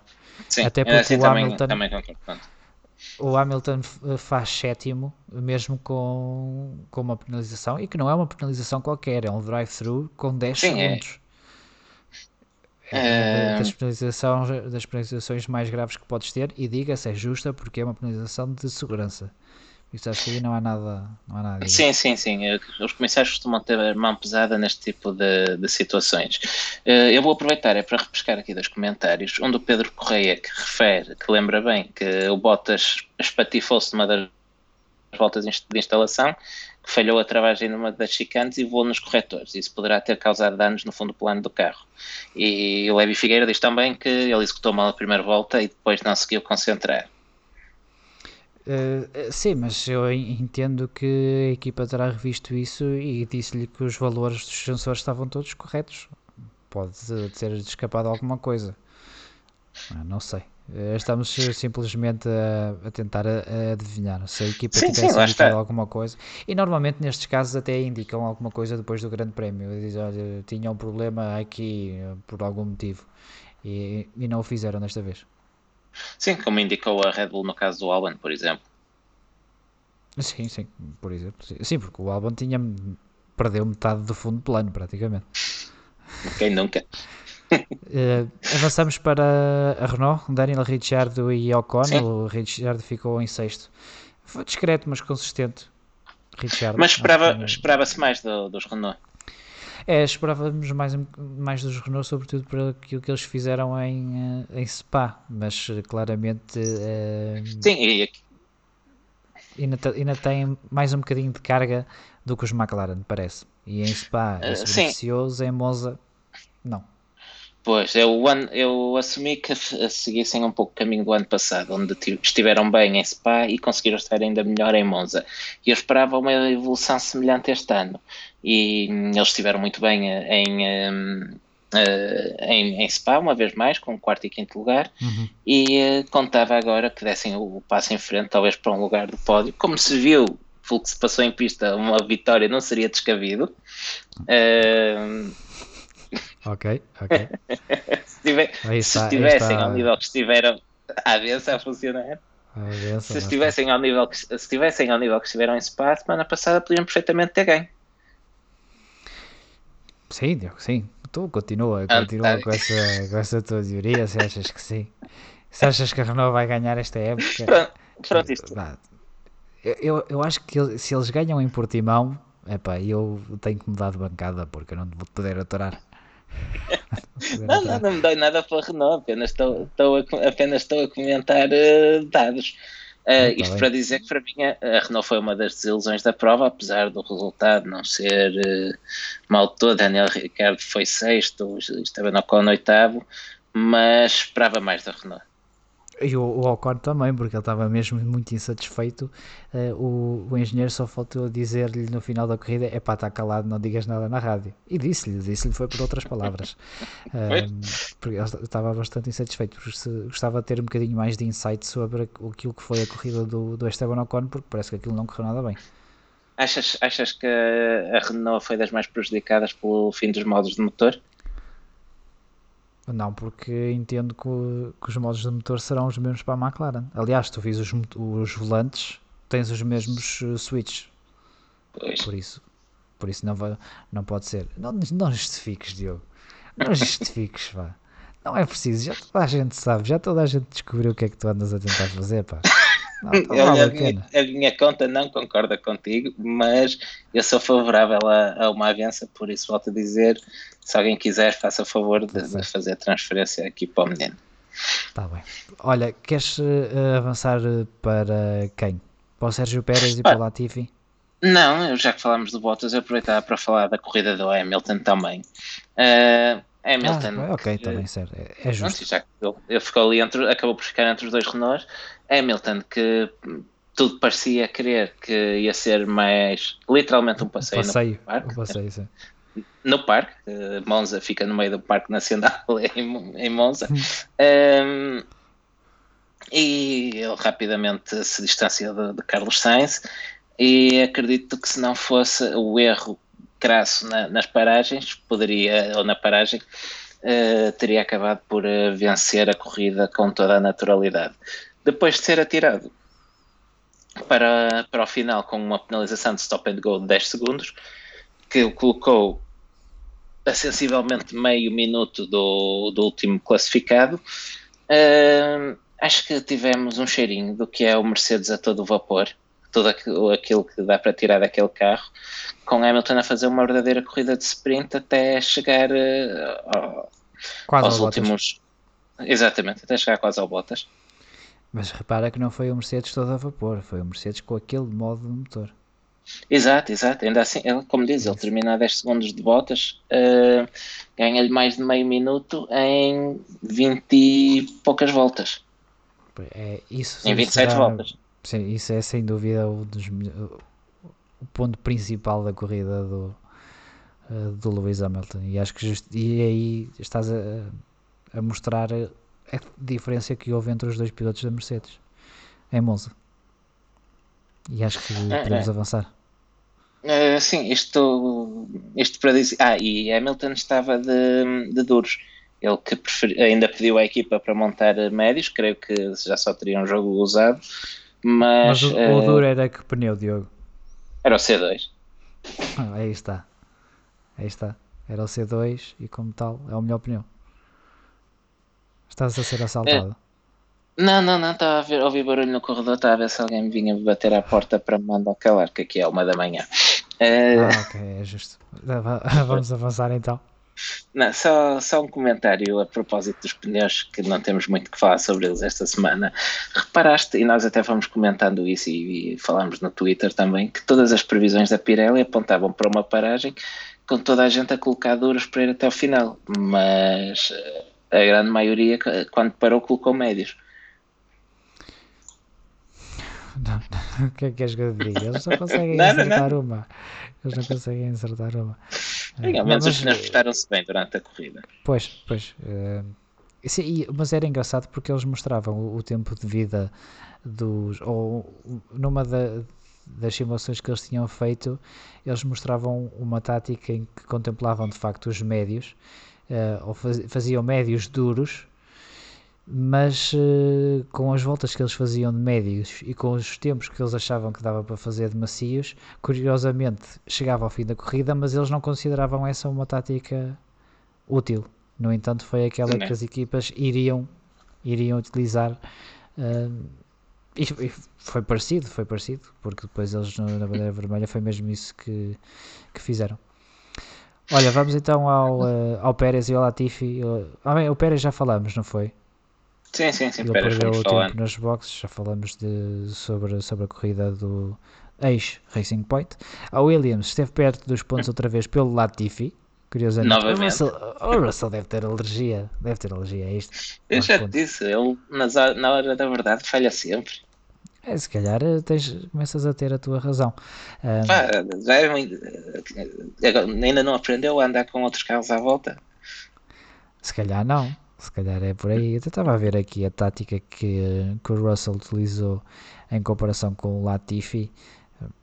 O Russell supostamente até deveria estar numa melhor posição, por isso não faz sentido. O Latifi parou à volta 16, o Russell parou a 22, ou, ou seja, o Russell parou com o, o safety car Latifi terá ganho tempo porque fez esse, esse undercut. Hum, Sim, mas o Russell foi uma, uma corrida, uma corrida meio, Russell. Foi uma corrida de Russell. Basta, eh, pode-se pôr a coisa desta, de outra maneira. Ficou atrás de dois carros com motor Ferrari. ok. Uh, mas foi uma despedida em glória, de certa forma, da família Williams. Acho que mereciam aqui um ponto, ainda com um ponto para o Williams, tendo em conta a sua história. Não, não é não é grande coisa, mas uh, teria sido teria sido interessante pelo menos esse, esse pontinho, digamos assim. Depois tivemos a desistência do do Max Verstappen também, com problemas no, no carro. Já fomos falando também Sim, do Alexander Albon. Mas, mas ele teve sempre muito apagado também, tal como a semelhança de Valtteri Bottas. Não ultrapassou ninguém, esteve ali, não. foi perdendo lugares e acabou por uh, sair quase de fininho. Sim, o, o Red Bull Monza é para esquecer, não é para eles. Não é para eles, parece-me. É... Não, é, mais vale pagarem no Toro Rosso para fazerem a prova de Monza, claramente. É, é melhor, é melhor. É, o Albon foi condicionado logo na primeira, na primeira curva com um incidente com o Pierre Gasly que lhe destruiu uh, praticamente metade do fundo plano. Ele depois até só ficou à frente do Giovinazzi. Olha, olha, olha, olha, Setor, Setor, Setor. Sim. Momento de teoria da conspiração, chapéuzinho de, ah, de, de papel alumínio. E se o Gasly tentou pôr fora o Albon de propósito porque já estava a contar fazer um brilharete nesta corrida. Na primeira curva. já, sabia, já sabia na primeira curva que ia haver uma bandeira vermelha. Combinou com o Leclerc. Leclerc não é Piquet. É Leclerc, Eles são é amigos, não são? São, mas eh, pá, é diferente. Ele disse ele disse opá, vais com tudo. Eu não sabia que era uma bandeira vermelha, podia ser um safety car. Ah, vais é. com tudo, opá, é até partir. Está certo. Está certo. Era, está, era, não é, não é para fazer sentido. A tua é? teoria do, do, do, fumo, do fumo, não era? Ah, está bem, está bem. Não é para fazer sentido esta, esta nova não, rubrica. Não, não. não, é para fazer sentido. Não, não, não por é. isso é que a gente põe o chapéuzinho da conspiração, não é? Se pois, para... é verdade. Tá bem, é Olha, é... e voltando a falar de elefantes na sala, se calhar falávamos da Ferrari. Não queres passar primeiro na Alfa Romeo? Eles acabaram ah, tá a corrida, pelo menos. Pois, é verdade, é verdade. Uh, já, já fomos falando, já, já, fomos já falando, sim. Giovinazzi é penalizado, Kimi ainda tivemos um vislumbre de glória de Kimi a rodar em segundo lugar, que foi aguentando por algumas voltas. Depois um misto entre o fim daqueles pneus macios e a falta de motor, e foi-se afundando até terminar em décimo segundo. É aquela cratera no pneu do, do Kimi Raikkonen, não, nunca vi nada assim. Nunca, Sim, eu nunca vi um eu... pneu desgastar assim, é pá. Não, não, não sei. O pneu, part, o pneu partiu, basicamente. Eu, eu, não sei se chegou ali Moisés e disse: pá, abre. E ficou ali uma. Uh, uma mas cratera, olha, mas fica, mas fica a sensação que o Kimi podia ter os pneus que, que tivesse. A facilidade com que é ultrapassado em reta não, nunca iria ter grande hipótese. Sim, também é verdade. Eu estou agora a pensar se acertei na figura bíblica, porque não, não estou muito dentro do tema, mas foi Moisés, não foi? Eu acho que sim, eu acho que sim. Eu nem sempre estava atento na catequese. Vamos acreditar que sim. Pode ser que alguém nos corrija caso não, não seja o caso. Uh, como disseste, o Giovinazzi foi o último classificado, porque com aquela penalização acho que não havia, não havia muito mais a fazer. Uh, ainda tivemos os As, com o fim de semana apagado. Uh, o Kevin Magnussen ficou em 17 atrás do Latifi. O Grosjean foi o menos mal, ficou em, uh, em 15, o segundo melhor Ferrari. O que nos leva... Kevin Magnussen desistiu. O Kevin Magnussen desistiu? Então porquê é que tem aqui então, 17? Pá? Depois desistiu, Porque desistiu à volta 17 e entrou um safety ah, car. Ah, então era isso, a, a, nota era essa. Kevin Magnussen desistiu à volta. uh, é da hora. Uh, o Grosjean ficou em 15, isso está certo, não está? Isso está certo. Isso está certo. Pronto. Está certo. Foi o... Você está a olhar para a classificação. Isso está errado porque o Grosjean foi 12. Estás a ver? Estás a ver, Diogo? Temos que começar Pronto, a é, o profissional, é o profissionalismo que temos. Roman Grosjean foi o melhor. Eh, não, volta, volta, voltas um bocadinho atrás e vamos começar outra vez a. Roman Grosjean foi o melhor Sim. Ferrari em pista. Pronto, e conseguiu ter eh, um, um não Ferrari atrás, que era o Williams de George Russell. Uh, e, ah, e, e, o também, Alexander Albon. E o Alexander Albon. Uh, o que só por si já é um prémio muito bom para, é. para aquilo que foi o desempenho da Ferrari ao longo de todo o fim de semana. Sim, não é, não é nada mau. Não foi uma má corrida do Romain Grosjean, mas quer dizer, não, não, comparas com o quê, não é? Comparas com o quê? Não é, tens é termo de comparação. Vamos para a Ferrari. Vamos para a Ferrari. Ferrari. Duplo DNF, Vettel com problemas nos travões e. Epá, eu, eu, eu tenho aqui, a nota que eu tenho aqui é Vettel com problemas nos travões, Leclerc com problemas nas unhas. É justo? uh, olha, estás a, a, ser muito simpático para a Ferrari. Vamos começar de outra maneira. Sebastian Vettel foi o primeiro Ferrari a, a qualificar-se em Monza abaixo do 15 lugar. Eu não estou a falar de memória, mas creio que se falou, falou-se isso durante o fim de semana, eu creio que desde os anos 60, desde 64, se não, se não estou em erro. E foi a primeira vez desde que os dois Ferrari se qualificaram fora do top 10 não me recordo da data também, mas creio que há mais de 20 anos que isso que não acontecia também. Começa bem. Depois tiver... a ser simpático, Diego, porque não sei. Mas vai, não, continua. Eu não me vou alongar muito sobre a Ferrari, só vou dizer, uh, como estavas a dizer, Vettel encosta com os travões a arder, literalmente. Ele que, ele que fica sem travões na travagem para a, para a primeira chicane, uh, deve ser um susto jeitoso. Mesmo o Ferrari atinge os 340 km hora, mais coisa menos coisa, naquele ponto de travagem e deve ser um bocado assustador quando metes o pé ao travão a essa velocidade ah, e, e, não sentes nada. Eu, uh, uh, mais, olha, mais uma semelhança com a corrida de MotoGP que foi ganha pelo Miguel Oliveira, também na equipa satélite da Red Bull. É, é Após uma bandeira vermelha, também aí tiveste problemas por falta de travões, mas este não levou à interrupção da corrida. Foi. Uh, mas o companheiro de equipa trouxe, tratou de trazer a bandeira vermelha. Uh, quando Charles Leclerc se despista, uh, 260. Uh, foi na parabólica, se não estou em erro. Foi na, foi na parabólica, sim, sim. sim. Foi na parabólica. ele, não, ele não, não, não, estava mal classificado nessa altura. O... Eu acho que foi a sua azar do Leclerc. Ele entusiasmou-se claramente com o Leclerc, onde se viu em pista e pensou: pá, vou com tudo. Com tudo, só que o Ferrari não tinha apoio para mais não tinha apoio aerodinâmico para, para fazer aquilo. Não achaste engraçado o, o comportamento da imprensa britânica?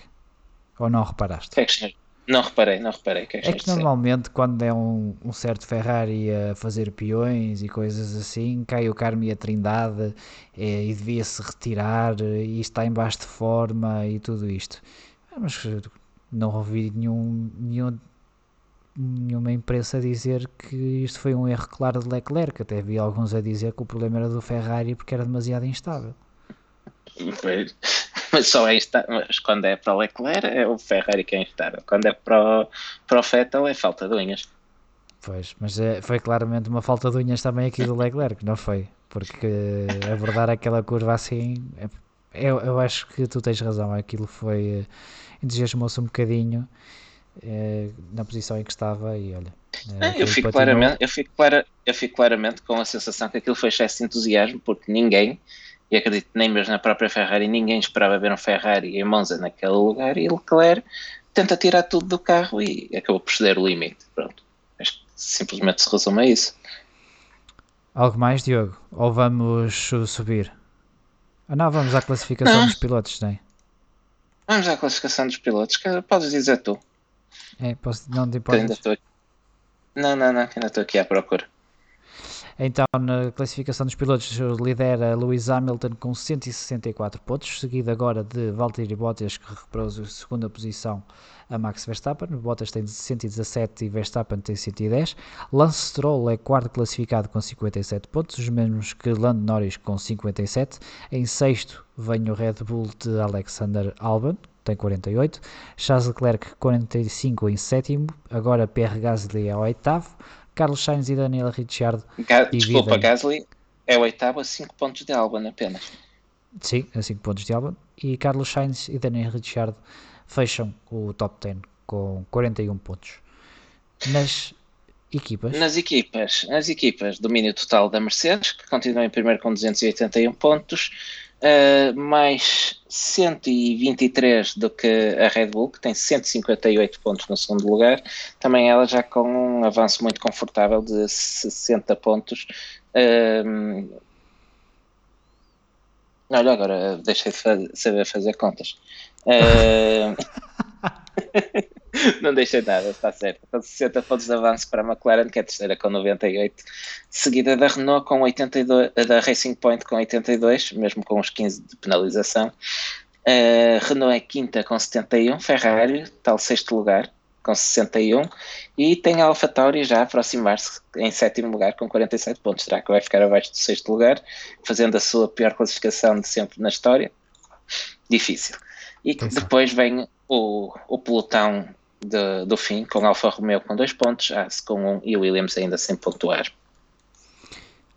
Podemos então subir agora à cabine? Podemos, sim, senhor. Então diz lá. É, estás, a, estás, a fazer, estás aqui a mudar previsões em cima da hora? Não, não. A copiar o meu tinha, trabalho de casa? Ainda não tinha feito sequer, Diogo. Tenho lá calma contigo, ah, que eu ainda não, tá ainda, bem, não tá tinha, bem, tá ainda não tinha feito.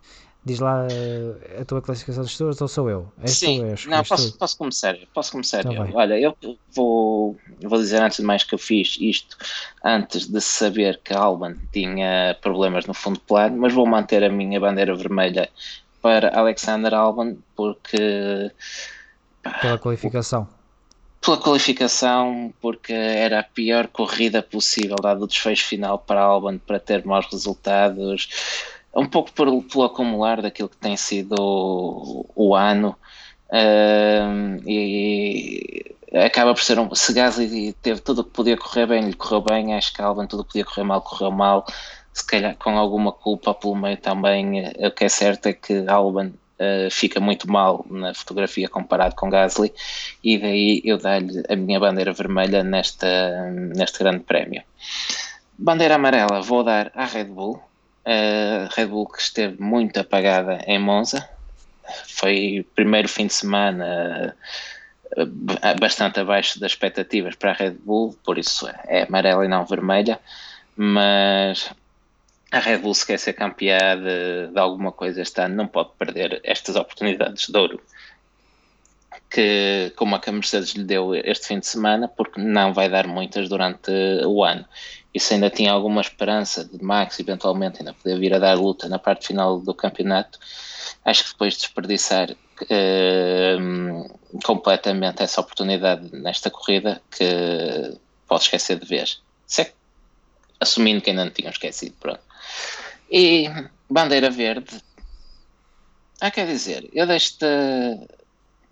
Eu tinha. Não, não. Esse teu está certo? É mesmo isso que queres dizer? Tá, tá, sim, sim, sim, sim. Pronto, então afinal eu vou ficar com o outro, quer dizer. Nós tínhamos, basicamente mas, havia mas aqui. é que se, se tu ficares com o outro, eu acho que não faz sentido. Não, diz, diz o que tu tinhas pensado dizer. Não, não, não, eu. Um, não, eu, eu depois é... meto, eu meto aqui uma segunda bandeira verde, não te preocupes pronto, basicamente a bandeira verde era entre Sainz e Gasly. Sainz faz uma corrida perfeita, como, como disse, arranca bem, uh, vai com tudo para na luta pela vitória, acaba por não ser suficiente e, e basicamente é entre ele e Gasly. Tem aqui uma bandeira repartida entre Sainz e Gasly, mas sendo assim, vou, vou deixá-la com o Gasly. Entregas tu ao Sainz. Uh, Gasly. Estás a fazer spoiler. Ah, ninguém, ninguém chegava lá. Não, é, no, é, é a redenção completa de Gasly, depois de ter sido despromovido da Red Bull, ter ido do céu ao inferno, volta em grande, mas em fanfarra, com uma vitória que, que fica na história. o que foi? Quem não está a ouvir, João, João Leite acaba de escrever aqui no, no, documento com as notas da corrida: o Gasly foi piso. e, e, por isso, depois deste momento de baixo nível, eu entrego a minha bandeira verde a, a Gasly. Olha, só, só uma nota para dizer que no fim da corrida estava dividido. Eu gostava muito de ver o Gasly a ganhar e fiquei contentíssimo com a vitória dele, mas também gostava de ver a McLaren um, a voltar às vitórias e, e, a ficar igualmente contente se o McLaren tivesse ganho e não deixava de achar piada se fosse com, através do Sainz e não eh, pelo, pelo favorito da casa, que normalmente seria o Lando Norris, até porque o Sainz provavelmente para o ano não vai ter muitas oportunidades. mas ficarias mais contente se fosse um Renault, diz lá. Não, não eles ainda não me pagaram não. por isso. Ok. Então, posso, posso avançar eu com as minhas bandeiras? Podes, podes, podes. Então, a minha bandeira vermelha entrego a Botas. Acho que esteve completamente perdido, sobretudo no domingo. E tinha carro para mais e claramente não, não conseguiu. No sábado fez o mínimo exigível, que era qualificar em segundo lugar, mas teria obrigatoriamente que fazer mais ao domingo, sobretudo porque não há, para já, qualquer justificação para, para o ritmo que, que teve na, no Grande Prémio. A bandeira amarela é a mesma do que tu, uh, Red Bull. Uh, eu não sei o que é que tu estás a fazer, mas uh, se a, a, cadeira, a cadeira tem rodinhas. Ah, ok. A, a Red Bull é mais equilibrada que um SF1000. Isto pintado de vermelho. Uh, o, que, o que é que tu disseste da Red Bull? Ah, porque não pode perder estas oportunidades, não é? É isso. E... Exato, diz assim, é o que o Diogo disse, pronto, e vou fazer Sim, e para além disso, ter um carro a abandonar uh, depois de ter feito tanto pressing para se abolir modos de motor e fazem uma qualificação que está abaixo das expectativas da Red Bull. Pá, e abaixo do que eles têm feito nas últimas corridas. E abaixo do que eles têm feito. Por isso, bandeira amarela e só não foi vermelha porque o Bottas fez o favor este fim de semana. Sa sabes que depois de, ouvir, de me ouvir a dar a justificação para a Red Bull e depois de te voltar a ouvir, eu das duas vezes fiquei a pensar, devia ter dado a vermelha à Red Bull. pois foi um bocadinho por aí. A bandeira verde, eu sinceramente eu, eu, gostei da corrida que fez o, o Gasly, eu pelo menos gostei da, do sprint que o Gasly fez do, desde a bandeira vermelha até ao final, uh, mas pelo mesmo motivo que eu não conseguiria dar aquela bandeira verde ao Kvyat quando ele foi ao pódio na Alemanha, também não me parece que, que seja justo o Gasly receber aqui uma bandeira verde. É exatamente pelo mesmo motivo. Foi as circunstâncias da corrida. É, é como o Russell, a culpa não é dele, é sempre as circunstâncias. Uh, é mais ou menos. E por isso acho que Carlos Sainz, para mim, foi o piloto do, do fim de semana. Uma, fez uma boa qualificação a terminar em terceiro. Eh, termina o Grande Prémio em segundo e esteve sempre em segundo, uh, mesmo quando o, o Mercedes do, do Hamilton uh, estava em contenção para, para a vitória. Teve azar, teve um bocadinho de azar, porque podia ser perfeitamente ele a, a, vencer. E sinceramente, se não fosse dar a bandeira verde ao Carlos Sainz, seria ao, uh, ao Lando Norris. Mas também não lhe posso dar a ele porque ficou atrás do colega de equipa e isso para mim é logo fator eliminatório. Ao contrário do Diogo, que de vez em quando lá manda uma bandeira verde ao Esteban Ocon. Vamos ao tarot. Olha, uh, é não.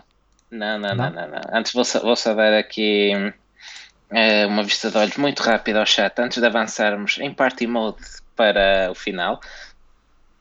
Uh, olha, uma, um comentário aqui do Carlos Estradinha que diz teoricamente o próximo grande prémio é novidade para todos, mas vai dar Mercedes, não acham? E antecipando-me já o tarot, acho. Não sei se queres acrescentar alguma coisa. Uh, não, o meu tarot não tem a Mercedes a ganhar uh, em Mugello. Pronto, o Filipe Miguel dá a bandeira amarela ao Bottas, uh, vermelha à Ferrari e verde ao Ocon perfeitamente justificado. Ricardo Dias dá a bandeira vermelha à, à Ferrari. Uh, e Pedro Correia comenta que a Gasly devolveram o que o safety car tirou em Spa e com juros à agiota. Uh, ah, e, é, e, dá, é verdade, é e dá a bandeira verde dele à bandeira vermelha. Pronto. Ah, uh, a dizer Latifi grande corrida, é verdade, é verdade. É verdade, fez, é verdade. Fez uma, Temos aqui criticado muito o Latifi, mas fez uma boa corrida, sem sombra de dúvida. Eu não, uh, nunca critiquei Latifi, apenas uh, digo factos. E ele pergunta também se vai encontrar os cobertores do Kimi. Uh... Deve estar junto com o volante e as luvas. Já, já encontrar.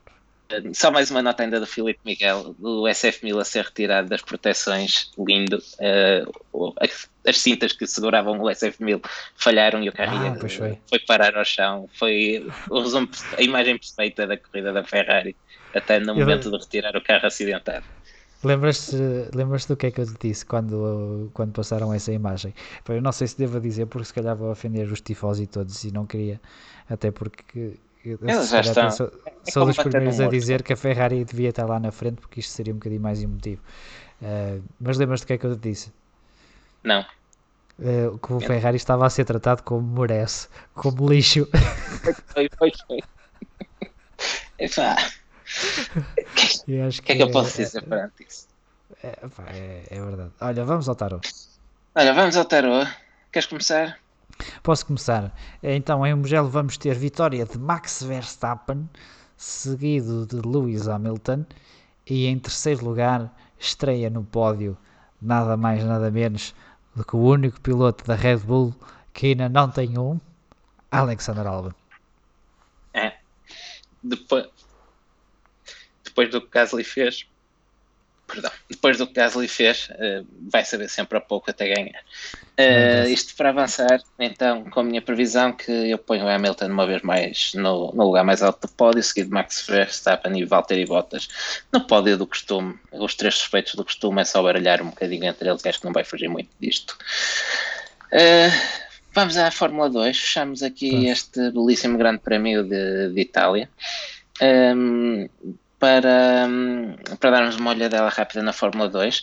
Feature Race que foi ganho por Mick Schumacher, primeira vitória numa Feature Race, ele já tinha ganho uma Sprint Race o ano passado. Uh, Schumacher que arranca de sétimo, faz um arranque canhão, chega a segundo lugar ainda durante a primeira volta, atrás de Callum Eilert, logo atrás, mas Eilert deixa o carro ir abaixo nas boxes e Mick herda a liderança de bandeja que conservou sem grandes problemas até ao final. Uh, segundo lugar para Luca Giotto e por fim Christian Lundgaard fecha o pódio. O Luca Giotto não anda? Anda, opa, o que é que ele vai fazer? Tem que fazer. Já, também. Um, e a Spirit Race, o que é que tivemos? É que eu não tive... estive em dados móveis. Sim, sim, sim, sim. Tivemos uma vitória sem espinhas de Cal Milot, desta vez não houve imprevistos. Lundgaard volta ao pódio também. Um, e Mick Schumacher consegue o, o segundo pódio do fim de semana também, dois nomes repetidos neste pódio, Lundgaard e Schumacher, uma prova que em pista até foi vencida por Dani Tickton, que acabaria por ser desclassificado por terminar com combustível insuficiente para fornecer uma amostra para análise à direção de corrida. Uhum. Uh, logo foi desclassificado. Ele que chega uh, ao pódio na borda de um Mercedes, a bordo do carro médico. Foi do carro médico, sim, sim, sim. No carro dele era, o, era um psiquiatra. Nem precisava. Mas foi muito maduro nas declarações que fez a seguir, até. Não parecia ele. Deve ter sido o assessor de imprensa. Pronto. Uh, salva nota para Roy Nissan, ele que fez mais um treino livre com o Williams este fim de semana, mas parece que esteve a tirar notas foi com o torpedo, ele que torpedeou Drogovic a toda a força durante, durante a corrida, forçando o brasileiro a abandonar. Só, só esta nota que queria deixar Tor aqui. Torpedeou, torpedeou. Okay. Torpedeou. Queres que eu ligue então a classificação do, dos campeonatos? Sim, sim, sim, sim. Está muito não... giro isto está no campeonato de pilotos, o Callum Eilert lidera com 149, o Mick Schumacher agora tem 143, o Schwarzman 140, o Tsunoda 123, o Lundgaard 116 e depois vem com 102 o Mazepin e o Guanizu. Ou seja, está muito interessante esta a Fórmula está, está, está, mas eu acho que a luta pelo título vai, vai ficar entre os três pilotos da, da Academia Ferrari, eventualmente Tsunoda à espreita mas... porque eles têm, têm vindo a subir de forma. É, e... Sim. Recorda-te recorda que o Mick, quando ganhou a Fórmula 3, ele começou muito mal a temporada e teve precisamente contra o Ticton, se não me falha a memória. Foi, foi. É, e fez uma segunda metade de temporada fabulosa, onde ganhou tudo o que havia para ganhar e parece estar a seguir o mesmo rumo esta temporada. Sim. No campeonato de equipas temos a Prema a liderar, olha que novidade, de seguida da Univirtuosi, depois a iTech, Arts e a Carlin a terminar o top 5. Diogo, Fórmula 3. Vai Fórmula 3, muito rapidamente, já estamos, isto já vai muito longo só para fazer aqui uma menção ao pódio. Feature Race que foi vencida por Frederic Vest com Theo Pucher, o homem do Intermarché, em segundo lugar, e Oscar Piastri a fechar o pódio no terceiro lugar. Sprint Race para Jake Hughes, não é este que também já anda lá uns aninhos. Ui, esse, acho que tem idade para ser tio deles todo. Tem 20 e tal, 25 anos, ou o que é que é, uma coisa assim. Eh, qualquer Vejo. É a segunda vitória da carreira. Puxa repete Uf, o segundo lugar e, e Alexander Smolier uh, fecha o pódio da Sprint Race. É no campeonato eh, da Fórmula 3 que termina agora em Mugello e que Sim. decidirá quem será o vencedor. Oscar Piastri lidera, seguido de Sargent, eh, Intermarché e Lawson e Beckman. Uh, acho que vai ser aqui uma luta interessante. O Porsche tem possibilidade de ganhar isto, mas eu acho que vai ser o Piastri e o Sargent. Um deles parece-me que vai levar o, o caneco parece, para casa. Parece, parece sim. No caso das equipas, já está entregue a Prema a campeã de, de Fórmula 3. De, em segundo lugar está a, a Trident, depois a Art, a iTech e a MP Motorsport. Fora do circo. Fora do circo, mais um pódio para Filipe Albuquerque, desta vez no campeonato IMSA, ele foi fazer uma perninha aos Estados Unidos e trouxe lá mais um caneco para a vitrine, com o terceiro lugar. Uh, João Barbosa faz o quarto lugar e um, o sétimo lugar em GTD para Álvaro Parente.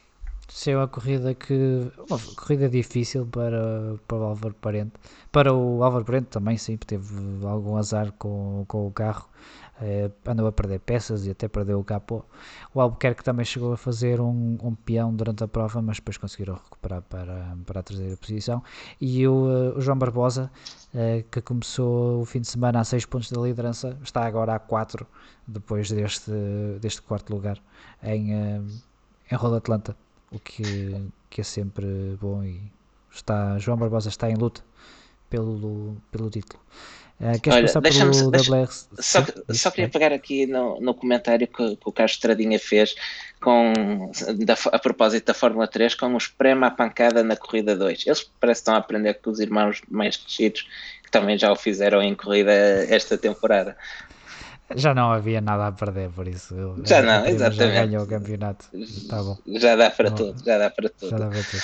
Sim. Uh, Estavas a falar da WRC. Certo? Sim, sim, sim, Vou só fazer aqui uma nota breve sobre o WRC. Campeonato que sofreu muito com a Covid-19. O campeonato teve ser, como aconteceu com outros campeonatos, uh, completamente reconstruído. Uh, vai, fica, vai se cingir a sete provas. Uh, tivemos apenas a quarta prova do total de sete que vamos ter, mas curiosamente vai uh, conseguir estar em três continentes, porque para além das provas europeias já foi ao México e vamos ter ainda o Rally da Turquia, que será disputado na parte asiática da Turquia, por isso tecnicamente o WRC vai cumprir a regra dos três continentes. Uhum. Corrida que foi vencida por Ottanak, que na estreia da Estónia no Mundial de Rally vence em casa. Uh, segundo lugar para o Hyundai, para Craig Breen, e Sebastian Ogier fecha o pódio no melhor dos Toyotas. Refira-se que é o quarto vencedor diferente em quatro provas já realizadas. E Kalle Rovampera, filho de Arya Rovampera, para quem acompanhava rallies nos anos 90, um nome bem conhecido. Um, ele que está integrado na estrutura da Toyota tornou-se o piloto mais novo de sempre a liderar uma prova do WRC após vencer a segunda classificativa. Aos 19 anos, 11 meses e 3 dias, um, tornou-se então o mais jovem a liderar uma prova do Mundial de Rallys e para ele que depois teve uma penalização de um minuto, mas que ainda assim ainda conseguiu vencer a Power Stage um, para juntar mais uns pontos para o Mundial.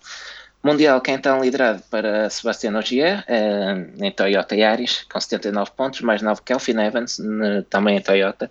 Otto Tanaka, campeão e título, tem agora 66 pontos, é o melhor do Hyundai seguido de Kalle Rovanpera com 55, também em Toyota e Neville, em Hyundai com 40 pontos, fecha o top 5, quando estão 90 em, em disputa, numa luta que por esta, esta hora parece cingir-se cada vez mais hoje, e é Evans e Tanak. Nos construtores, Toyota lidera com 137 pontos, mais 5 que a principal rival Hyundai, e a Ford tem apenas 83 pontos. Uh, não tenho mais nada a acrescentar em termos de Mundial Uh, ah, pois é, pois é, o Carlos, o Carlos Estradinha lembra uma lembra aqui um ponto muito, muito importante que nós não falamos. Se calhar vamos desenvolver isto mais na próxima, na próxima edição, uh, com mais tempo. Que, basicamente... Com mais tempo e com mais informa informação também. Sim, sim, sim, sim. Isto, isto para dizer que hum, uh, o António Félix surgiram Costa... rumores. Sim pode, pode vir a estar sim, presente sim. No, no Grande Prémio de Portimão e eventualmente não treino livre. Exatamente, exatamente. Depois, no, no, próximo episódio, provavelmente já com mais informação e, sobretudo, com menos assuntos quentes uh, a debater, vamos uh, debruçar-nos um bocadinho mais sobre este tema, Sim. mas fica a nota e ele esperemos. Esteve, nós... Ele que esteve no podcast do, do Rui Unas no Maluco Beleza e, uh, ao que parece, está tudo nas mãos do Tiago Monteiro. Então está bem entregue. O bem, Tiago é alguém que trabalha bem, trabalha bem nos bastidores, tem bons contactos do tempo da Fórmula 1 e tem se depender dele, tem pódios. Uh, por isso, conto, conto ver o António, no, pelo menos num treino livre, e nós lá estaremos na bancada para, para o apoiar. E eu reforço a ideia de que, eh, sendo o Zac Brown o patrão do Felipe Albuquerque, não sei o que é que a McLaren está à espera.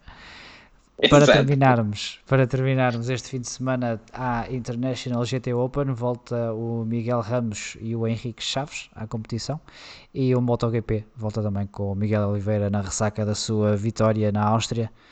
Uh, vamos voltar a apoiar então os nossos portugueses e certamente vai haver mais um canecozinho. Ah, sempre. Todos os fins de semana. Cara, exatamente. Exatamente. Olha, e deixamos aqui, mesmo para terminar, em rigoroso exclusivo, Carlos Estradinha informa que o caminhão Estradinha vai estar no fim de semana de Portimão, no Parque do Circuito. Será que vamos ter grelha com bifanas? Fica a dúvida, não é? Fica a dúvida, fica a dúvida. Esperemos que sim. Diogo, para a minha parte é tudo. A minha parte é tudo também. Hora de descansar um bocado. Até para a semana, não é? É, para a semana cá estaremos para fazer o rescaldo do primeiro grande prémio corrido no circuito de Mugello, o grande prémio da o Grande Prémio da Toscana Ferrari 1000, é esse o nome completo, uhum. um Grande Prémio onde a Ferrari vai trazer uma decoração especial que mostrou hoje também, um, a evocar os seus primeiros anos na Fórmula 1, com vermelho mais escuro, e onde o safety car estará pintado de vermelho em homenagem à Ferrari. Será que a única possibilidade de ver um Ferrari na frente da corrida? Muito um provavelmente sim. Um Mercedes de vermelho é, é mesmo só, é só para gozar. É para, é para, tem que ser. Tem que ser. Nós cá estaremos na próxima semana, uh, no horário do costume, de volta à terça-feira e no dia a seguir, na quarta-feira, em podcast, uh, como do costume. Até a próxima.